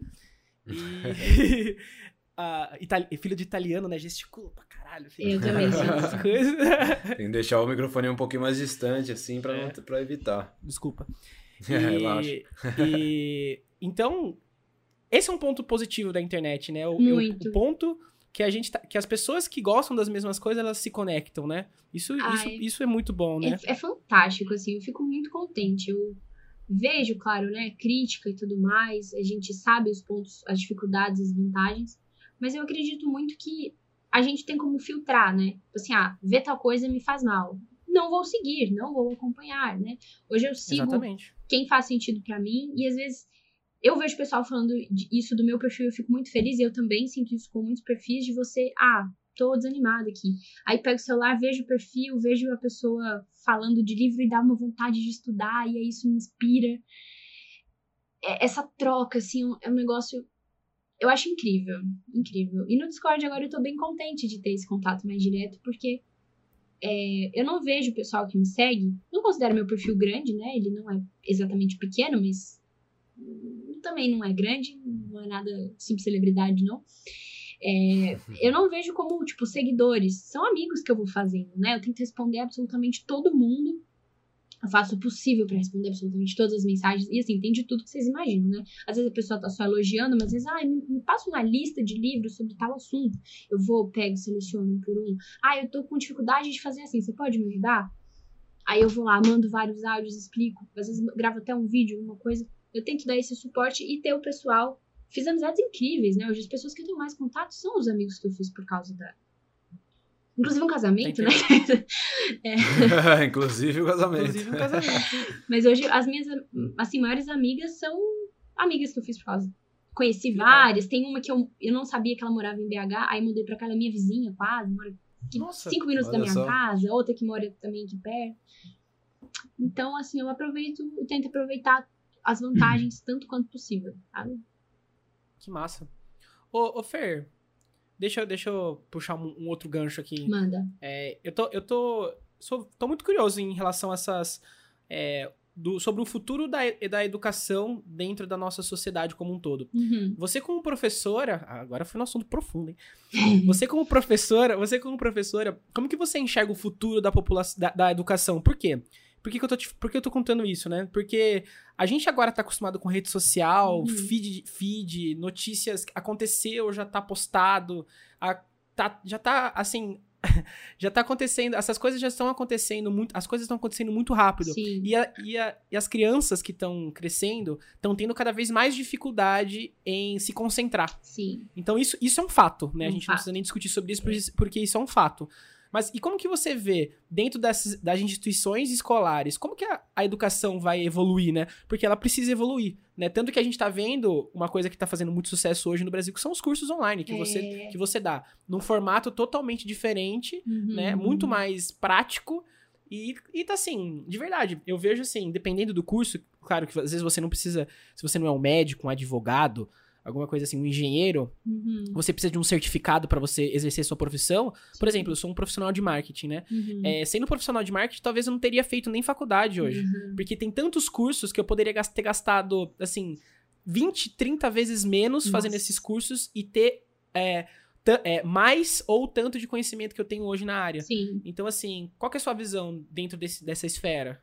Recentemente eu li um livro sobre isso, vou deixar a indicação aqui, chama O Cérebro no Mundo Digital é da editora Contexto, a autora chama, é, acho que é Marianne Wolff. Assim. Certo. Ele, tá, ele é um dos que ficam sempre aqui, ó. Ele, eu tenho uma, um. A minha, na minha mesa, quando eu fui comprar, a moça falou que não é uma mesa, não, é uma, é uma bancada de atendimento, porque ela tem, tipo, uma estante em cima. Porque eu preciso Sei. de alguns livros aqui perto para estudar direito, assim, tipo, eu preciso saber que eles estão aqui, eu preciso olhar para eles, sabe? Então, tem alguns muito bacanas, depois posso dar umas dicas, que sempre precisam estar aqui por perto. E esse é um deles. O cérebro no mundo digital. E ela fala sobre isso, é um estudo justamente sobre o efeito da tecnologia na nossa atenção, na capacidade de leitura profunda. E o mais louco é que muita coisa a gente ainda não sabe exatamente o efeito que a gente está vivendo enquanto está modificando. Então, dá Nós qualquer somos tipo... as cobaias, né? É, dar qualquer tipo de conclusão é, é, é incerto porque a gente não sabe onde vai chegar, né? Então, essa coisa assim, por exemplo, de estar o tempo todo no, na tela, né? Não ler o livro no, no, no formato físico. E, e, até a questão da dimensionalidade do livro, o fato dele ser físico, afeta. Eu não sabia disso. Do que quando você lê no digital, que você não, não, não manuseia, que você não vê o início e fim dele, enfim. São várias coisas que afetam. Mas eu acho que o caminho é essa adaptação, sabe? Por exemplo, eu tô vendo alunos meus do curso, das consultorias, que eu também dou umas consultorias de estudos. Às vezes a pessoa tá assim naquele caos, né? E fala, ah, eu não, não sei nem por onde eu começo no curso, o que, que eu faço, me ajuda aqui, vamos lá. É, e aí, essa coisa da, da faculdade, são muitas horas seguidas e aquela coisa, eu acho que a gente ainda precisa adaptar melhor o, esse estilo do EAD, né? Acho que dá para ficar muito melhor, a gente vai chegando lá. E eu vejo, assim, eu, tenho boas impressões sobre muitas coisas, porque eu acho que a possibilidade está muito melhor, o acesso tá, talvez esteja muito melhor. Eu fiz faculdade à distância, né? Se não fosse faculdade à distância, eu não teria feito, porque eu morava numa cidade pequeniníssima, não tinha como mudar de cidade. Então eu sou um pouco suspeita para falar. É, mas eu acho que realmente precisa de muitos ajustes, muitas melhorias, muitas coisas a serem consideradas, inclusive a nível neurocientífico, né? Porque você ter um, muitas horas seguidas ali, não ter pausas, a gente precisa, né, entre a partir de um determinado tempo, recarregar o espaço atencional, que é o que eu falo em massa no curso. Eu adoro esse assunto. Ah, é, é fascinante. Ou seja, a sua capacidade de atenção precisa ser recalibrada. E se você não faz isso da maneira correta, vamos colocar assim, de maneira efetiva, é, você não consegue se concentrar, começa a dar aquele. Eu não sei, vocês já devem ter passado por isso. Sabe quando você vai, senta pra fazer uma coisa, aí você não consegue fazer direito, você não sabe se tá cansado, começa a dar uma irritação, aí você pega uma coisa, faz outra, aí você abre o celular, vê no Instagram, aí você descobre que o Maradona morreu, mas não sabe se é a Madonna, porque falaram errado. Aí você vai estudar, você fica, será que é? Aí, será que eu paguei o boleto? Ai, dá, dá vem tudo, aí você vê um, uma notícia bizarra e aí dá vontade de bater a cabeça na parede. Você fala, gente, eu não sei o que, que eu faço, por onde que eu começo. Geralmente, quando acontece isso, é um sinal de sobrecarga do espaço atencional. Aí você tem que fazer o quê? Uma atividade mecânica ou contemplativa. Então, ou você vai montar o quebra-cabeça, eu vou fazer a unha, passar um negócio no rosto, encher o saco de Samuel, apertar gato, aí arrumar uma gaveta, arrumar o estojo, ou então, assim, sair e olhar o céu. A natureza, ela revigora, né? A gente passou a maior parte aí da, da história na natureza, né? ela tem um efeito psicológico muito forte. O verde, né, a árvore, o, o ar puro, isso tudo é muito importante. Uhum. Eu sei que na quarentena, né, essa questão de isolamento é complicado, mas, por exemplo, aqui tem uma partezinha verdinha aqui, um, uma, uma parte agradável de ficar e que não, ninguém vai lá, o pessoal não sabe o que tá perdendo. E aí eu gosto de ir lá tomar um sol, né? Muito importante, porque daí se a gente não tomar sol, assim, não, não tá num lugar com muita claridade, que no, na casa geralmente não é, o nosso ciclo circadiano fica desajustado. A gente não dorme direito, né? A gente dorme mal, e aí a gente produz menos por causa disso, produz mal. Então, assim, vira uma bagunça, porque nada tá funcionando direito, né? Então, assim, precisa ter esses momentos. Aí, aquela coisa, ah, não tem tempo. Meu anjo, você tem cinco minutos. Você tem cinco minutos.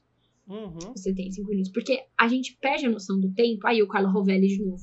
Eu sempre esbarro no Carlo Rovelli na ordem do tempo. Porque a gente pega o celular, vai dar uma, uma escrolada ali, né? Passa meia hora a gente nem vê, sabe? Nem vê. E aí tem cinco minutos pra. Eu falo lá, hashtag no curso é assim, hashtag vai pra janela. Vai pra, ah, não posso sair, coronavírus. Não tem problema, vai pra janela. Você já olhou como é que estão as nuvens hoje? Você já olhou o céu como está hoje? Vai pra janela. Ah, mas uhum. fico entediado. Tudo bem, você não vai morrer, é só um tédio. Tem que ter um desconforto, né? Para fortalecer. Eu adoro falar sobre esse assunto também. O desconforto programado. Se a gente não aprende a saborear os desconfortos, a gente não consegue fazer nada.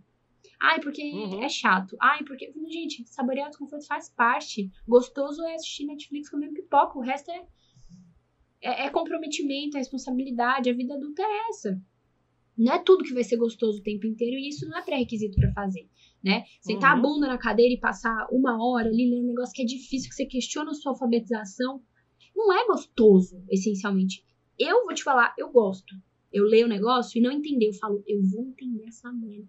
E, assim, eu vou entender. E eu gosto do processo de não entender. Do desafio, né? Do desafio. Eu vejo muita beleza nisso, assim, eu acho, eu acho incrível. Mas... É sempre no desconforto que a gente acaba aprendendo as coisas, né? Exato, porque eu sei o que isso significa, eu sei que, o que está por trás disso. Eu até falei disso essa semana numa live. O, o pessoal fala assim, ah, mas eu, eu leio, não entendo, me sinto burro, eu fico incomodado. Gente, mas é a questão de saber que no mundo tem muito mais coisa que você não sabe do que você sabe, né? Você vai ler um livro, vai, como assim eu não entendo? É, a chance de você não entender é maior, talvez, do que de você já saber do que se trata. Então eu, eu vejo muita beleza nesses processos, mas é um desconforto. Era muito mais confortável, muito mais gostosinho ficar no feed olhando o story, ficar assistindo um Netflix. É porque, porque é, é, a psicologia do reforço, é reforço positivo, né? Ali tá te dando recompensa a todo momento, é, né? Exatamente. A, é, é o negócio papo coaching, né? O negócio da, da disciplina, né?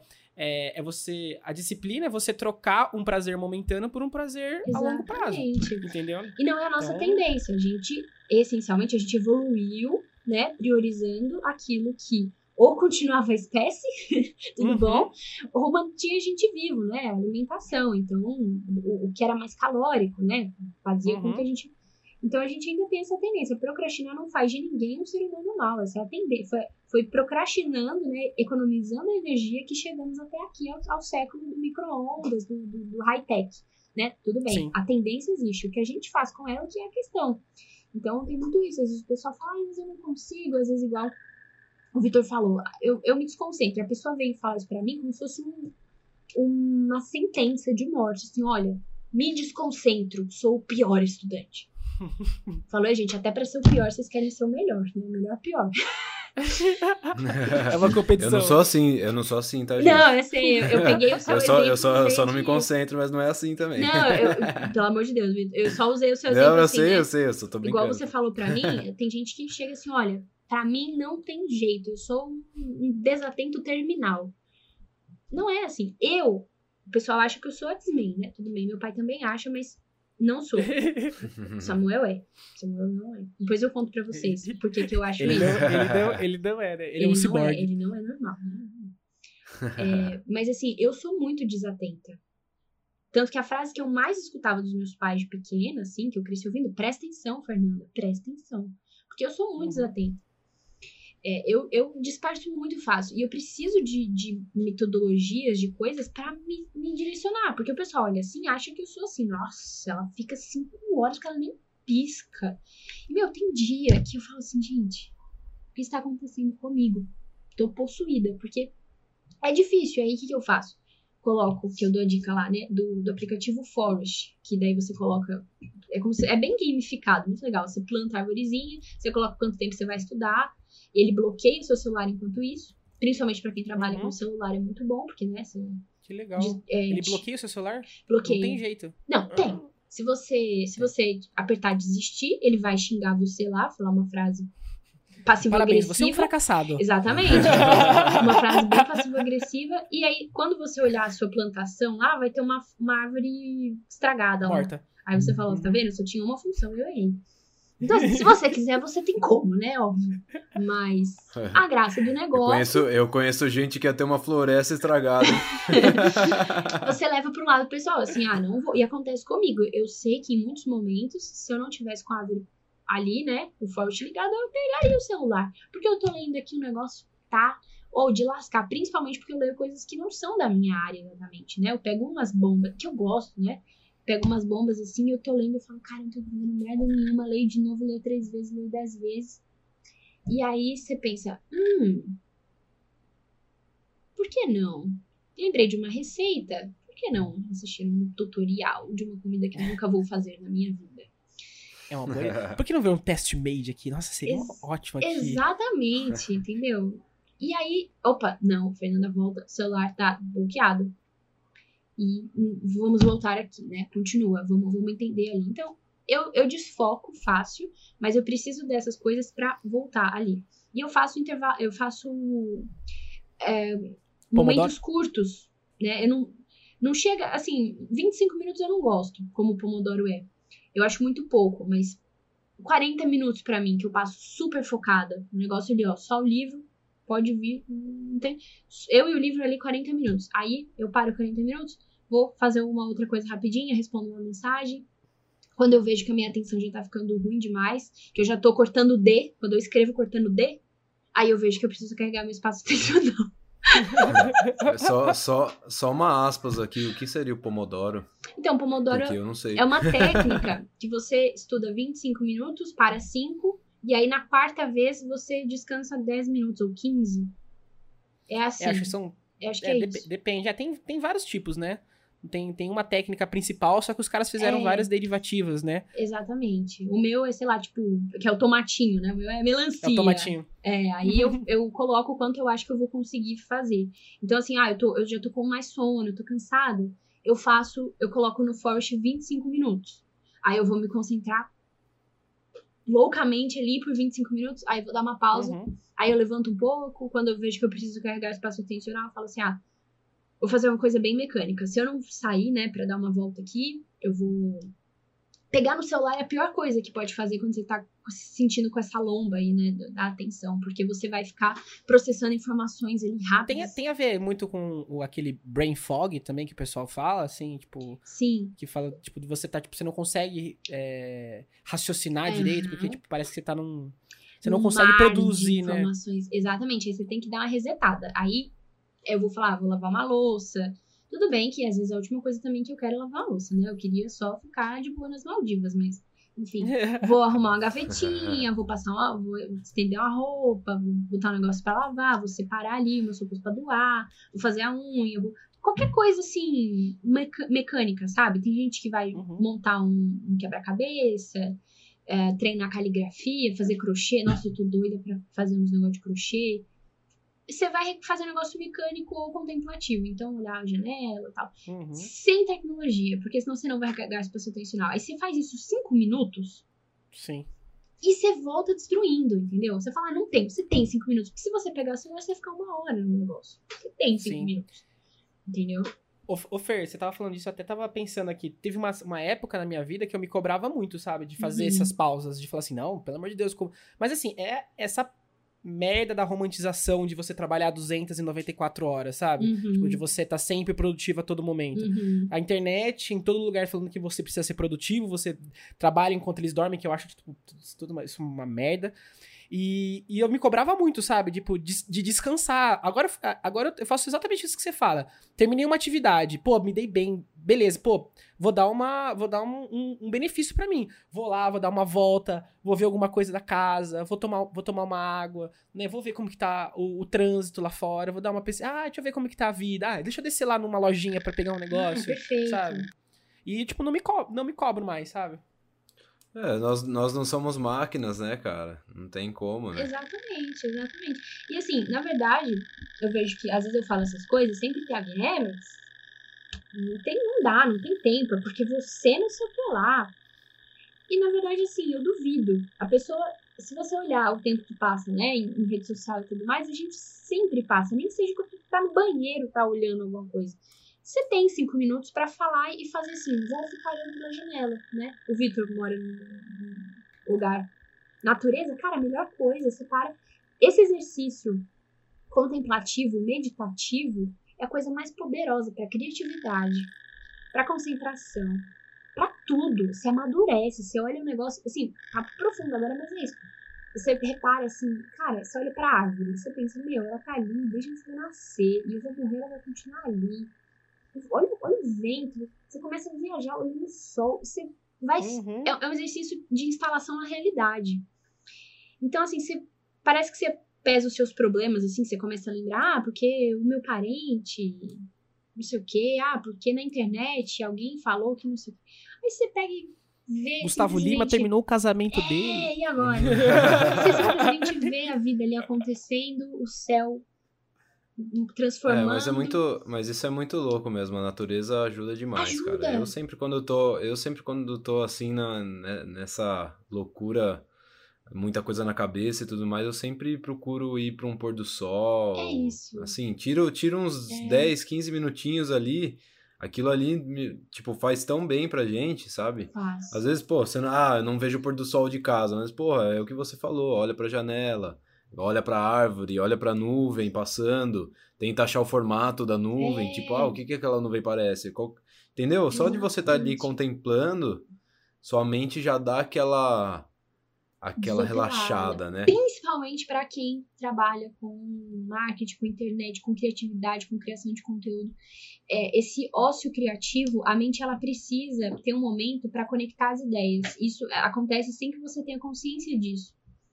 Então, assim, tanto é que os- esses momentos eureka, né, na história das invenções e tudo mais, é, não, aconteceram quando a pessoa estava ali tentando, aconteceram num momento aleatório, né? Quando ela deu tempo de- da- das ideias fermentarem. Tanto que eu gosto muito, por exemplo, de quando eu escrevo as coisas, o que eu mais gosto de fazer é escrever o texto e mexer com ele no dia seguinte. Porque deu tempo ali dele dar uma fermentada e no dia seguinte eu vou pegar e eu vou ter ideias diferentes para trabalhar em cima e tudo mais. Na prática, às vezes não acontece, não dá tempo, tudo bem. Eu, se não deu, já, já passou. Não fico, não fico processando isso, não. Mas eu entendo que pela, pelo meu trabalho, eu, eu preciso desses momentos, esses ócios criativos, assim, preciso. É até Dá um uma- livro, né? Eu até já notei aqui também pra gente falar sobre. É um livro também, né? O Ócio Criativo. Hum, esse eu não li. É, eu até vou, até vou ver depois aqui de, de qual que é. Mas isso tem, tem muito, muito, muito a ver com que. Com, toda, com a criação de conteúdo, né? Com, a- com o lance da criatividade, da. Total. De tudo, né? E eu, esse exercício que você falou é uma coisa que eu tenho tentado bastante, sabe? Aham. Às vezes a gente tá tanto na, numa, numa vibe, vamos falar assim, de correria, de rotina, de tá dentro de uma ma daquela máquina, do É. Matrix, né? Vamos falar assim, É. do Matrix, você tá tão dentro do Matrix que você esquece de, de lembrar tipo, da sua ancestralidade, sabe? É, Lembrar das suas origens. Tipo, meu, há pouco tempo atrás a gente tava na Oca. Há pouco tempo atrás a gente tava. A gente tava vivendo, tipo, peregrinando pelo mundo porque ninguém tinha casa, entendeu? A gente há passou pouco muito tempo mais no- tempo assim do que num prédio. Dentro, da, dentro do mundo, se você for co- compa- comparar a idade da Terra com, a nossa, com o nosso tempo aqui, não é nada. É. Então, dentro da estrutura que a gente tá aqui, pra, pra, essa, pra vida que tem aqui hoje, a gente, tipo, meu, gente- isso que eu acho que falta de respeito em muitas pessoas, sabe? Sim. Respeitar essa ancestralidade respe... e, e sentir que você é, o, o- é do todo. Porque, assim, você nunca. É, a todo mundo fala assim, não, morrer acabou. Não, meu. Isso é, quem, tem gente que tem religião, que acredita na alma tudo mais. Mas, independente de- dessa existência ou não, o fato é que você vai acabar indo pra, te pra terra e você vai entrar num Uhum. ciclo da vida. Entendeu? É. Você vai entrar num ciclo, num ciclo da vida, então a, a sua existência sempre vai ser importante pra pra que a Sim. Terra continue. Porque você tá dentro daquela, daquela mesma. Daquele ciclo, né? O ciclo sem Uhum. fim. Da terra viemos, pra terra voltamos, né? Exatamente. Tem um livro que é o meu panfleto número um. Esse, assim, todo dia eu falando dele de alguma maneira, mas realmente, que é o Hiperfoco, do Chris Bailey. Hiperfoco. É, metade dele é sobre essa parte de hiperfoco, né? Sobre concentração, hiperfoco mesmo. E a outra metade é sobre foco disperso. E aí ele fala sobre. São três tipos de foco disperso e como isso ajuda diretamente para hiperfocar. Então, assim, é absurdamente sensacional. Esse livro mudou minha vida, eu tô sempre lendo ele também, sempre falando dele, nunca, nunca esgoto, porque ele é o, o- Nossa, ele mudou minha vida demais. Mudou minha vida.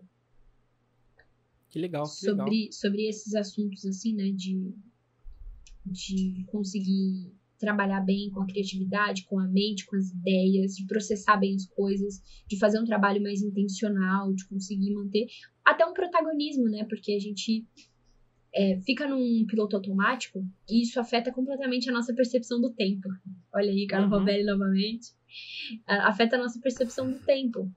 Então, a gente sente o tempo passar muito mais rápido quando a gente tá no piloto automático. Por isso que é aquela coisa, nossa, março agora já tem é, é, chocotone pra vender. Um negócio assim, tudo bem, a gente tá em dezembro, mas. Ah, pisquei segunda, pisquei a sexta, pisquei. Acabou a vida, né? Uhum. Não dá. Mas quando você tem uma, uma atenção diferente para as coisas, por mais que esteja na correria, por mais que as coisas estejam acontecendo, a vida adulta é isso mesmo. A maneira como a gente enxerga, né, como a gente para para olhar, para para curtir, dita muito isso, o nosso protagonismo. né? Teve uma, eu não esqueço uma vez uma amiga minha chegou e falou: Caraca, ela teve a crise dos 20. Tem 20 anos, parece. Eu falei, Deus, não tô assim, porque eu acho que por mais que esteja passando rápido, né? É uma loucura quando a gente fala o tempo tá voando. Não, o tempo tá passando como sempre passou. Não é. É a nossa- sua percepção que tá mudando. Exatamente, a percepção É, que tá de- mudando. É, dizem que quando a gente tá fazendo uma coisa legal, o tempo passa rápido, né? É. Mas assim, ao mesmo Falando nisso, batemos quase uma hora e quarenta aqui de podcast. Eita, nós. Ah, hoje a gente tá. Isso aí. É, passa rápido, mas quando você tem atenção naquilo, né? Você tá olhando para aquilo assim com protagonismo, você sente que você tá curtindo, você não sente que o negócio tipo, uou, como assim? maçante, né? Não é maçante, você tá aproveitando assim, você tá, sei lá, você tá comendo um lancho da hora com os amigos ali, aproveitando. Eu sempre vou falar de um- comida, é um, né? É o mindfulness, é o mindfulness, né? Isso, É você estar no lugar totalmente ali naquele lugar, né? Eu tenho essa percepção. Às vezes eu paro assim, eu falo, cara, foco nesse momento. Daqui a pouco, daqui, sei lá, talvez duas horas, uma hora, todo mundo já vai pra sua casa. Então, olha isso que tá acontecendo. Uhum. Foco Vive nisso. aqui, né? vive- isso. Presta atenção, repare. Não, olha para aquilo amorosamente, sabe? Assim, aquelas pessoas ali juntas, é risada. Porque senão a gente só, tipo, ai, tá ali, daqui a pouco não tá mais. E, e a vida voa, Exatamente. realmente. É, eu tenho tentado fazer mais isso ultimamente, porque eu, nossa, eu sempre fui uma pessoa que fica muito no celular, principalmente nessas épocas agora, É. né? E agora eu tenho tentado dar, dar uma desapegada assim, viver mais um momento, por exemplo, quando eu tô com um amigo, alguma coisa assim, Uhum. ou com a família, eu sempre tento deixar o celular um pouquinho mais de lado e, e aproveitar aquele momento, porque o tempo vai passando, né? Tempo. O tempo vai É, Rápido ou não, vai a única passando. coisa que a gente não consegue reconstituir é o tempo, né? É, O resto a gente o resto a gente consegue de volta, né? O tempo que é, vamos dizer assim, não aproveitado, porque eu, eu acho que também não existe tempo perdido. Mas assim, o tempo que não é aproveitado como você gostaria é um tempo que não vai mais voltar, É. entendeu? Aí eu acho que o pior sentimento que tem, né, na minha opinião, é o arrependimento, né? Então, quando você chegar no momento onde você se arrepende daquilo que você poderia ter feito, então, na dúvida, velho, liga pra aquela menina que você gosta, na dúvida, pede desculpa pro seu pai, na dúvida, volta a falar com seu irmão, sabe? Porque, cara, o tempo vai passar e vai chegar lá no futuro e você vai ter se arrependido de não ter feito antes. Essa que é a, essa que é a, a parada, né? Eu gosto muito quando o pessoal solta umas buchas lá na caixinha de perguntas, de falar assim, foca, foca na ação, não na sensação. Porque se a gente parar pra ficar remoendo, ai, que poderia ter sido, que não foi aquilo, isso só vai tirar a gente de, um- de um potencial de ação, a gente vai ficar mal, vai ficar. Não vai adiantar nada. Então, falar, ah, por exemplo, a pessoa, ah, eu não consegui estudar, tô me sentindo uma fraude. Sei lá, acontece isso às vezes. A pessoa se frustra muito, né? Porque planejou e não conseguiu. Eu falo, pega essa energia que você tá usando pra, pra se intitular do pior estudante do mundo. Abre o caderno e vai, independente se você tem 15 minutos, se independente. Só, só, é, é só isso. Abre Só vai. e vai. Direciona a sua energia, que é finita, né? Essa energia ela não é infinita. Pelo menos enquanto você, né, descansar de novo e recomeçar o ciclo. E foca em agir. Não precisa ficar criando rótulos, conclusões sobre isso. Então, assim, às vezes acontece, a pessoa é, se sente. Tem muito isso de quem produz conteúdo. Ah, eu produzo conteúdo de estudos e hoje eu não consegui estudar, então eu tô me sentindo uma, uma fraude, né? Tô me sentindo. Ah, porque eu, não- eu falo sobre isso. Gente, a tendência é que seja mais difícil, a tendência é a desatenção, a tendência é a procrastinação. E não adianta eu ficar, nossa, mas olha só, foi assim, e não sei o quê, e eu não fiz. Eu... Não, o que, que eu posso fazer agora? Hoje não deu certo, por, por quê? Ah, então eu já percebi que acontece comigo. Se eu começo meu dia errado, a chance de dar errado. Eu, eu preciso acordar no banho, eu tomo gelado, eu já acontece. Não sei se já viu esse rolê, né? Que meu chuveiro quebrou e eu não arrumei mais. E é banho gelado mesmo, entendeu? Hoje, depois de meses. Desconforto, saboreando o desconforto. Exatamente, saboreando desconforto. Que eu falo assim, cara, é água, é só água. Se eu perder pra água, pra quem que eu ganho? É água. Aham. Ah, tudo bem. É, e, tem, e tem várias vantagens de tomar banho gelado também, né? É. Aumenta a imunidade. E realmente, no início, era quase uma dor, né? Eu, nossa, pra lavar o cabelo. hum, eu só colocava assim a cabeça pra não encostar no resto e o cabelo já ia pingando e encostando. Era quase uma dor.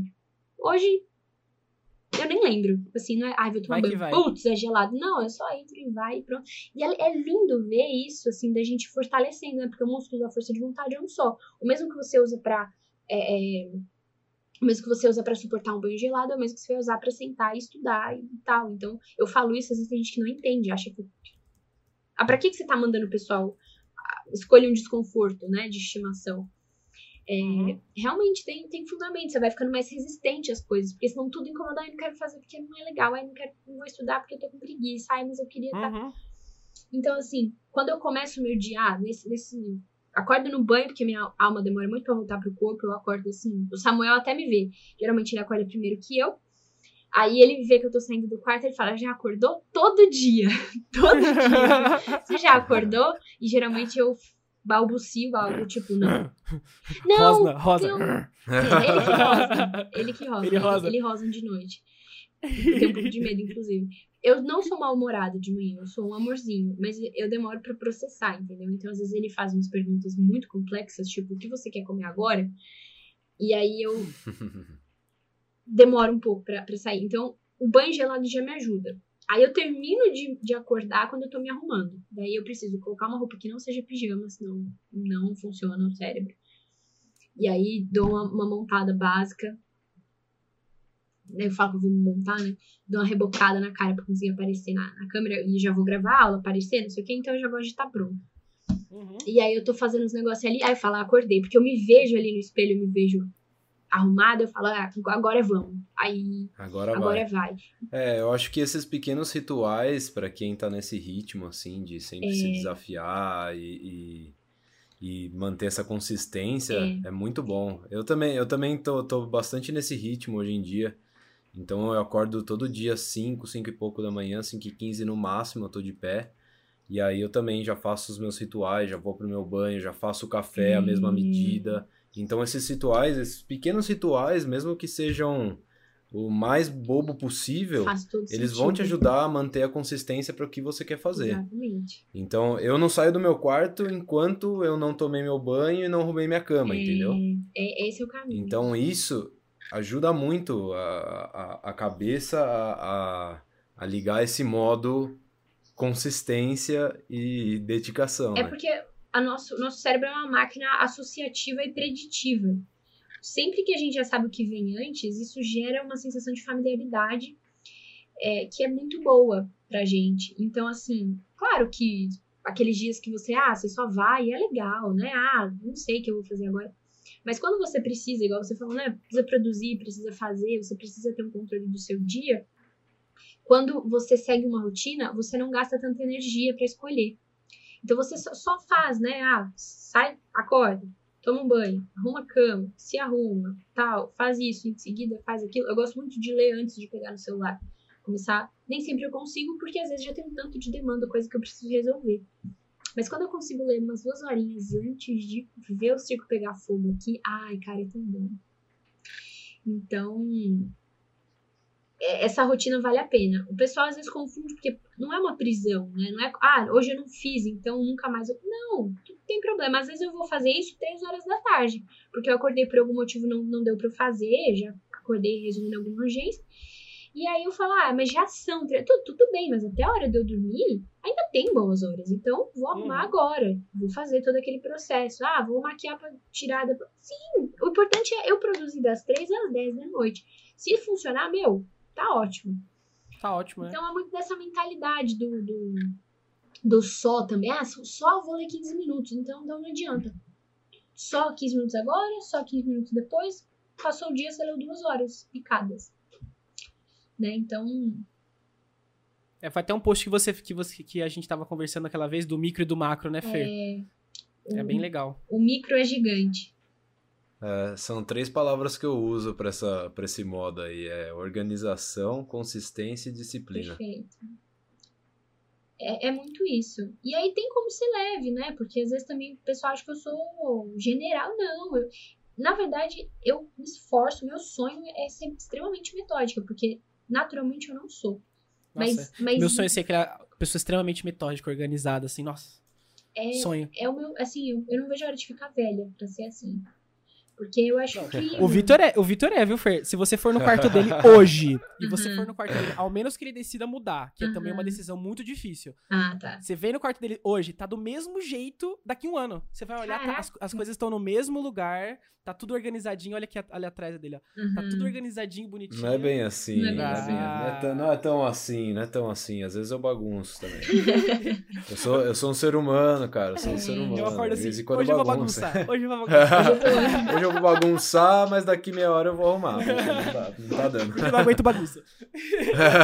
Ah, mas é bom. Aqui, assim, no meu, no meu cantinho de estudo, eu gosto assim, tem as gavetas, né? Tem a gaveta, tal lado fica tal coisa, tal lado. É só eu abrir, não preciso nem olhar, já tá aqui pra eu pegar, né? É, é gostoso Isso, isso. tem muito a ver da- das decisões, né? Falam que o, seu, o nosso cérebro tem um número de decisões, né? Que, Uhum. que ele consegue tomar, né? No, no seu dia, né? Então, acho que tem mu- muito isso a ver, né? Quando você coloca uma rotina de- a ser feita, você não precisa tomar uma economiza decisão. energia. Você economiza Nossa. energia. Hoje em dia, quando eu- quero pegar um negócio, por exemplo, eu uso muito estilete, né? Pra, pra abrir caixas. Apesar que eu gosto, eu sou bem vítima, eu gosto de abrir um negócio quase que no dente, assim, quando chega ali, um negócio meio visceral, assim. Mas aí machuca, tá? Fala, ah, tá tudo bem, vamos, vamos ser menininha, um pouquinho. Aí eu pego o estilete. Quando o estilete, por algum motivo, não tá ali, eu falo, meu, que merda, cadê o? Assim, meu Deus, eu tô virando velha, que delícia.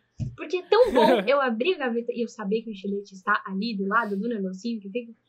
Porque Uhum. economiza, eu não preciso ficar aí agora, cadê o estilete? Eu vou gastar cinco minutos procurando estilete, sabe assim? Eu acho que quanto mais a gente autom- automatiza essas coisas, é melhor. Então, por exemplo, aqui na, na, na coisa do. Ai, na minha. Não é estante que eu ia falar, na minha mesa. Tem uma sequência que parece que não tem nada a ver, mas tudo tem um motivo aqui de estar aqui, né? Os livros que ficam em cima embaixo. É fazer assim, ah, tá aqui, pronto. Não precisei. Imagina se eu vou ter que procurar onde tá o livro dentre todos aqui que eu tenho. Então, Sim. Facilita. Eu acho que. É, eu sou, eu sou desse também. Eu fico meio irritado se alguém mexe nas minhas coisas, tipo, tira do lugar. Eu falo, poxa, você tá aqui, você deixa ali naquele lugar. Às vezes não tá o mais arrumado, mas você deixou ali, você sabe que tá ali, né? É, é, Isso aí é um dia eu vou chegar no nível do Samuel. Ah, você tem que contar pro pessoal também porque que, porque que ele é um. Porque ele é um ciborgue. Ele, Porque assim, ele é um replicante. na- Ele é um replicante. é, na carteira dele. Olha lá, tá indo. Vou- te expor aqui, viu? Tô te expondo. Exposed. Exposed aqui. Vou te expor. Mas é um elogio. Eu vou chegar. Um dia eu vou ser assim, igual você. Na carteira dele, não é que cada coisa só tem um, um lugar fixo, também tem um lado. Entendeu? O cartão, ele não é só um que vem antes do outro, que vem. Tem um lado, Não. entendeu? Aham. Aí, Um tipo assim, é, o cartão. É, tem um lado. É, fica do é, lado certo. a parte, uma a parte certa. da- do número tem, fica para um lado e o outro. Tem um motivo lá, uma explicação. Tem, Hã? Ai, tem a data. O que vence primeiro fica. Ai, eu ia falar isso, eu ia brincar com isso agora, É mas é verdade, verdade. é verdade. É por limite? Pergunta se é por limite também. Não, é por data de vencimento, ou seja, tá sempre mudando. Mas isso aí é coisa de robô? Eu não sabia. Não, eu essa, assim não coisa de robô é mais pesada que, que ele é robô. né?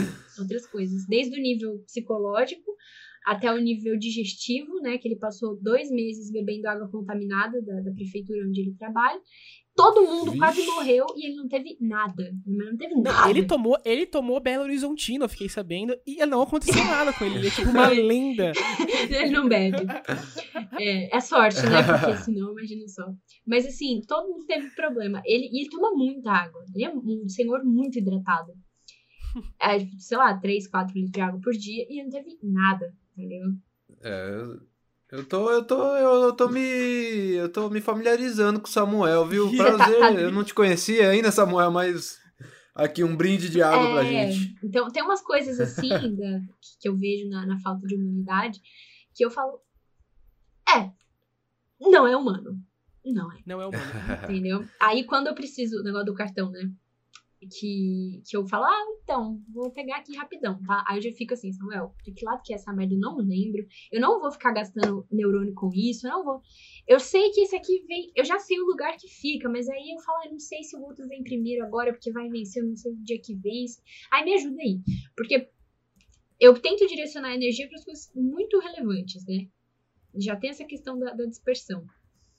Então, assim, eu falo, ó, esse aqui, depois qualquer coisa se arruma, eu tô fazendo o meu melhor. Tá? Se não É tiver na- isso. no lado certo, você me perdoa. Mas pelo menos no lugar certo eu vou colocar.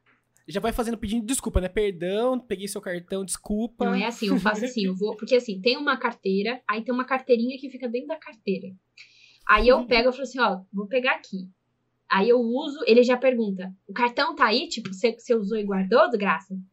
Aí eu falo, ó, o cartão está aqui, já guardei no lugar certo. Você só confere o lado, por favor, eu acho que está certo. Vou pegar, e eu coloco onde eu peguei, que também tem um lugar pra ficar na entrada de casa. Sim. Sempre meio pro um lado do que pro outro. Pro oeste, né? Ele fica pro oeste a carteira. Né? É, não sei qual que é a explicação deve ter.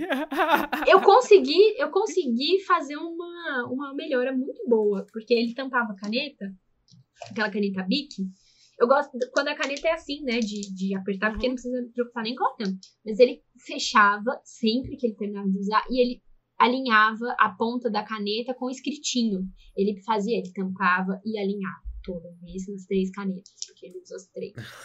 E aí eu vi falava, você tá de brincadeira. A mesa dele aqui, tipo assim, tá, tá torto, torto o lápis. Ele vem e arruma o lápis, assim. Não, assim, se eu, retinho. se eu mostrar aqui agora, não é que tá exatamente arrumado, mas Uhum. você tem, né, três gatos, né? Ele inventou um, um suporte de, de computador para não ficar muito abaixado, né? E, e trabalhar a coluna, Uhum. né? Porque a idade vai chegando complicado. Então ele encheu de livro pro computador ficar em pé. Não é que tá, tem um sucrilho gigante ali. Não é que tá, tá um negócio arrumado, entendeu? Que tem essa parte também da comida que cabe oito pessoas para comer o tanto que ele come, né? Também tem essa parte que não é muito humano, não. Não. Não que eu Não, esteja você- longe. Você falou até, você falou até, de, você falou até de, de vídeo, né? A gente, infel- a gente ainda não está gravando, né? Os, os vídeos aqui. A gente Uhum. tá. pra- a pessoa já só tá ouvindo, mas Sim. as pessoas aí que estão acompanhando a gente já podem esperar que estamos com uns projetos aí interessantes pra logo. Eita, nós. Temos, já estamos com um chique. vídeo também pra ficar Show. chique, todo mundo vê nossos rostinhos, né? Vai ficar Pra todo mundo se bacana. assustar com a gente. Assustar com a gente. Ver a gente gesticulando, derrubando o microfone. É, é ao, ao vivo em cores. Ao vivo em cores, errando. Muito bom. Mas é bom. É isso. Ô, Pode falar. é, oi, pode falar. Não, eu ia falar que é bom que, assim, eu tô, eu- meu processo de velhice tá sendo antecipada com o convívio com o Samuel eu tô achando ótimo. é isso. Ô Fê, o que eu tô curioso agora pra saber é o que você. Qual a leitura vo- você vai fazer pra gente? Ah, tá. Show. Qual é a leitura Do, que eu quero saber? Eu tô curioso pra ouvir. Tá. Eu já quero, eu já quero ler, eu já quero, eu já quero ler, hein? Já vou, já vou separar aqui. Deixa eu pegar aqui a parte. Como o livro está todo grifado com código de cores, né? Que cada grifo Não de sabe o cada que é código cor de cores? Segue a Fernanda lá. é só eu procurar a cor da citação que eu quero e aí não vou gastar dois anos aqui procurando. Só um instante. Fica tranquilo, tô... tudo no seu tempo. Tudo no seu tempo. Nossa, tá um calor aqui. Aí também tá calor em BH? Olha, hoje eu não saí de casa, né? Ainda bem. Então, aqui, aqui dentro não tá quente, assim. Não passei calor, não. Mas lá fora, de tarde, eu acho que tava. Tá um pouquinho? Nossa. Tá, é, o ventilador tá ligado. Ah, BH geralmente é um pouquinho mais quente também, né? Acho que É. Minas, assim, é mais seco. Tem E aqui tá no é um pouco meio, mais né? seco. Nossa, aqui tá eu, eu não sei, eu amo esse papo de porteiro, assim. Nossa, tá calor, também. né? Nossa, aí, cho- aí choveu, né? Você sabe que a alegria. Cara, o tinha- papo de porteiro. Cara, tinha, tinha, juro por Deus, tinha um porteiro do, do prédio do meu primo, é, lá em São Paulo, quando eu ia pra lá direto, ele, ele me via e ele perguntava, vai chover hoje, né? Aí eu olhava pro céu, né, não via nuvem, eu falei, ah, acho que não, né, hoje não. E- Mas era toda vez, cara, toda santa vez o cara, Mas acho "Ah, vai, vai chover Tem hoje? uma hora que o cara, o cara fica tão de saco cheio de estar lá, eu acho que ele só fica olhando pro céu, assim, né? Tipo, não tem mais nada pra ele fazer, é só ficar lá sentado abrindo porta. É, não sei. Eu não sei se alguém, se alguém é porteiro aí tá É. ouvindo, dá- fala- conta pra gente aí, manda um e-mail. Melhor pessoa. Ah, vai saber, né? Uma das coisas que eu mais sinto falta explicando. nessa pandemia é ir pra livraria e fazer amizades com velhinhos. Cara, eu amo os velhinhos da livraria. Ah, é muito legal, né? Nossa, eu que puxo o assunto. Você que puxa o assunto? Eu que puxo o assunto. Eu, que eu, vejo, eu vejo as pessoas na livraria segurando algum livro que eu já li. Eu fico, ai, eu quero conversar com ele, falar que esse livro é muito bom. Nem sempre eu consigo, né? Eu fico, não, Fernanda, cala a boca. Não se intromete, não. Os velhinhos são ótimos. São ótimos. Eu tô, eu tô procurando um em específico aqui. Esse ano eu li ele só, eu reli ele só uma vez e meia, então. Ah, Uma só vez uma e vez e meia esse ano. Esse aqui eu não posso nem ficar olhando muito ele, não, senão. Gatilho. Se não lê de novo. É, nossa, é muito bom, muito bom. Ai, ai.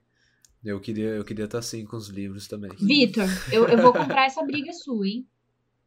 É, ó, aí Ó. sim, hein? Vixe, chamou pro desafio, Vai, hein? Quero vai, ver, hein? vai, lan- vai lançar, vai lançar um desafio aqui? Vamos, Vamos lançar o desafio? Você, ó, vou te Não, dar, eu, eu topo, te dar uma consultoria. desafio aí. Te dar consultoria grátis. Putz. Olha! Ó, nossa senhora. Vixe, Agora eu vou ter que Agora ler. é pegar o legal. Agora, Putz, eu vou ter que que ler. eu, eu abro a caixinha todo Como- dia, assim, né? Como posso te ajudar? Aí, quando eu faço a consultoria, eu falo sempre assim pra pessoa. Agora eu vou te perguntar ao vivo, como posso te ajudar? Aí, Tá, então vamos fazer assim, vamos lançar o desafio. Boa. Quando, quando a gente lançar esse episódio do podcast, Uhum, eu vou começar o desafio, pode ser? pode Boa. ser.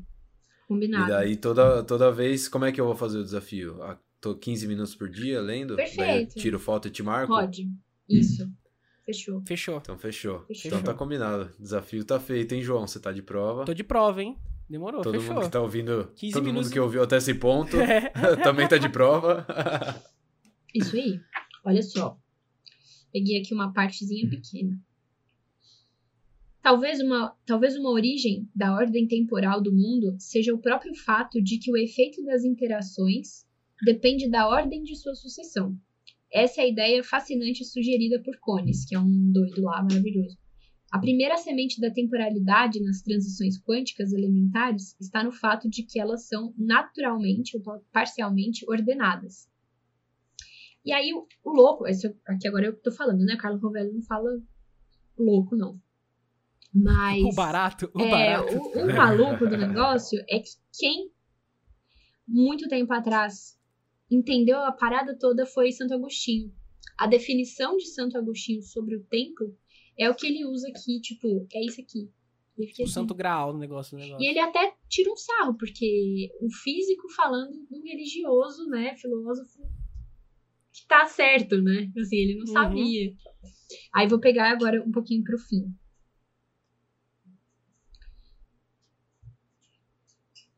Aí tem umas partes assim que. é que tem, tem muita marcação, tem muita coisa assim. Eu poderia ler o livro inteiro. Pode ler esse trechinho que você tá. Pega o, o trecho que você acha mais interessante desse livro aí. A parte que você fala, não, essa aqui é me fez pensar e essa aqui é, é aquela. É aquela, eu vou pegar no caderno, então, porque eu tenho o Bateu- caderno. Aquela que bateu, aquela que bateu doído, É. sabe? Aquela. Eu tenho, Essa é a braba. eu tenho o caderno das anotações especiais. Então. Vou pegar aqui. Vou jogar uma aqui, ó. A diferença entre passado e futuro se refere à nossa visão desfocada do mundo. Olha. Ó. É, é o que a gente tava falando, né? É justamente aquilo que a gente tava falando. Cara, é dark total. Tipo assim, dark total. Tudo, tudo tem a ver com a entropia. Quer ver? A entropia é a troca, a troca de, de, de calor, não é? Entropia, entropia, não é? É- a entropia é, é a desorganização natural das coisas. Então você tem, sei lá, você comprou a blusa, tá novinha, você vai usando e ela vai desgastando, né? Uhum. Isso tem tudo a ver com a, a passagem do tempo. Que ele vai chegar numa conclusão. Eu vou, eu vou pegar essa parte aqui do livro que o Santo Agostinho fala, que na verdade tá na nossa cabeça. Porque o Uhum. tempo realmente é relativo. Então, a, tá, tá na nossa cabeça. É os nossos divertidamente que. Sim. Aqui, achei, achei, achei. Agora vai. Que emoção. Como fazemos para saber com tanta clareza sobre o passado, sobre o tempo, se estamos sempre apenas no presente? Aqui e agora, não existem passado e futuro. Onde estão? A conclusão de Santo Agostinho. Estão em nós. Aí ele fala, Santo Agostinho, é na minha mente, então, que meço o tempo. Não devo permitir que a minha mente insista que o tempo é algo objetivo. Quando meço o tempo, estou medindo algo no presente da minha mente. Ou o tempo é isso. Ou eu- é, ele fala, ou o tempo é isso, ou eu não sei o que é. Aí, olha só. é, A ideia é mais convincente do que pode parecer à primeira vista. Podemos dizer que medimos a duração como com um relógio. Mas para fazê-lo é preciso ler o relógio em dois momentos distintos. Isso não é possível, porque estamos sempre num único momento, nunca em dois. No presente, vemos apenas o presente. Podemos ver as coisas que interpretamos como vestígios do passado. Mas entre ver vestígios do passado e perceber o fluxo do tempo, há uma diferença capital. E Agostinho se dá conta de que a raiz dessa diferença, a consciência do passar do tempo, é interna, é parte da nossa mente. São os vestígios do passado no cérebro. Caramba. Caramba. Tó, desce o oclinho. Desce o oclinho. Essa aí, Não. irado. Aconteceu um negócio que eu, eu criei um quadro. Você, você perguntou de podcast e tudo mais, Vitor. Eu, essa semana eu criei um É. quadro no Instagram. Que poderia ser alguma coisa do tipo. Tem as blogueiras que fazem maquia e fala, né? Fazendo maquiagem. E eu criei o Lei Surta. Porque eu peguei um livro, Como é? Desculpa, eu não Lei entendi. Surta. Lendo e surtando. Porque eu peguei um Entendi. livro, inclusive deixo a recomendação, eu só li tipo 10 páginas, mas eu já recomendo, que é o Corpo, chama Corpo, do Bill Bryson, que ele é muito famoso por ter escrito um livro de astrofísica, de divulgação científica, que é muito bom, que é uma breve história, uma breve história de quase tudo, eu esqueci. Eu tenho ele aqui, mas eu não li ainda, aí eu não, não registro. E é um livro sobre o corpo, né? Sobre o funcionamento do corpo. E eu li aquilo, assim, eu já tava super cansada, mas o livro tinha chegado naquele dia, eu queria dar uma olhada, né? Que eu sempre faço esse, essa radiografia do livro. E eu fiquei, nossa, Eu fiquei muito doidona lendo aquele livro. Ele mandou umas ideias assim que eu, eu adoro estudar sobre isso eu nunca tinha entrado em contato com aquelas ideias. Eu falei, eu não vou passar por isso sozinha. Aí eu liguei a câmera e comentei algumas coisas e, meu, E surtando. ficou... É porque eu não gostei tanto da sonoridade do- desse gerúndio, né? Lendo e surtando. Ficou só, tipo, lei e surta. E o É, pessoal amou, surta. o pessoal surtou comigo. O pessoal assim, meu, manda mais. Agora eu só leio esse livro se for pra gravar, porque realmente eu fico muito surtada. Aí são três minutos só de vídeo. São só três minutinhos lá que, já. É, é a oportunidade que você tem aí, ó, que beleza. Já, já termina esse livro e já faz uma série sobre ele. Exatamente. Aí eu preciso fazer um lei surta desse aqui. Apesar de eu ter lido já várias vezes, eu nunca me conformo, entendeu? O final dele eu sempre, sempre cai uma lagriminha. É, é porque é, é muito, muito poético. Muito poético. Massa. Isso aí. Fê, queria agradecer a presença. Ah, eu que a gente agradeço. vai encerrando por Se aqui. deixar, eu falo até amanhã. Muito obrigado de coração.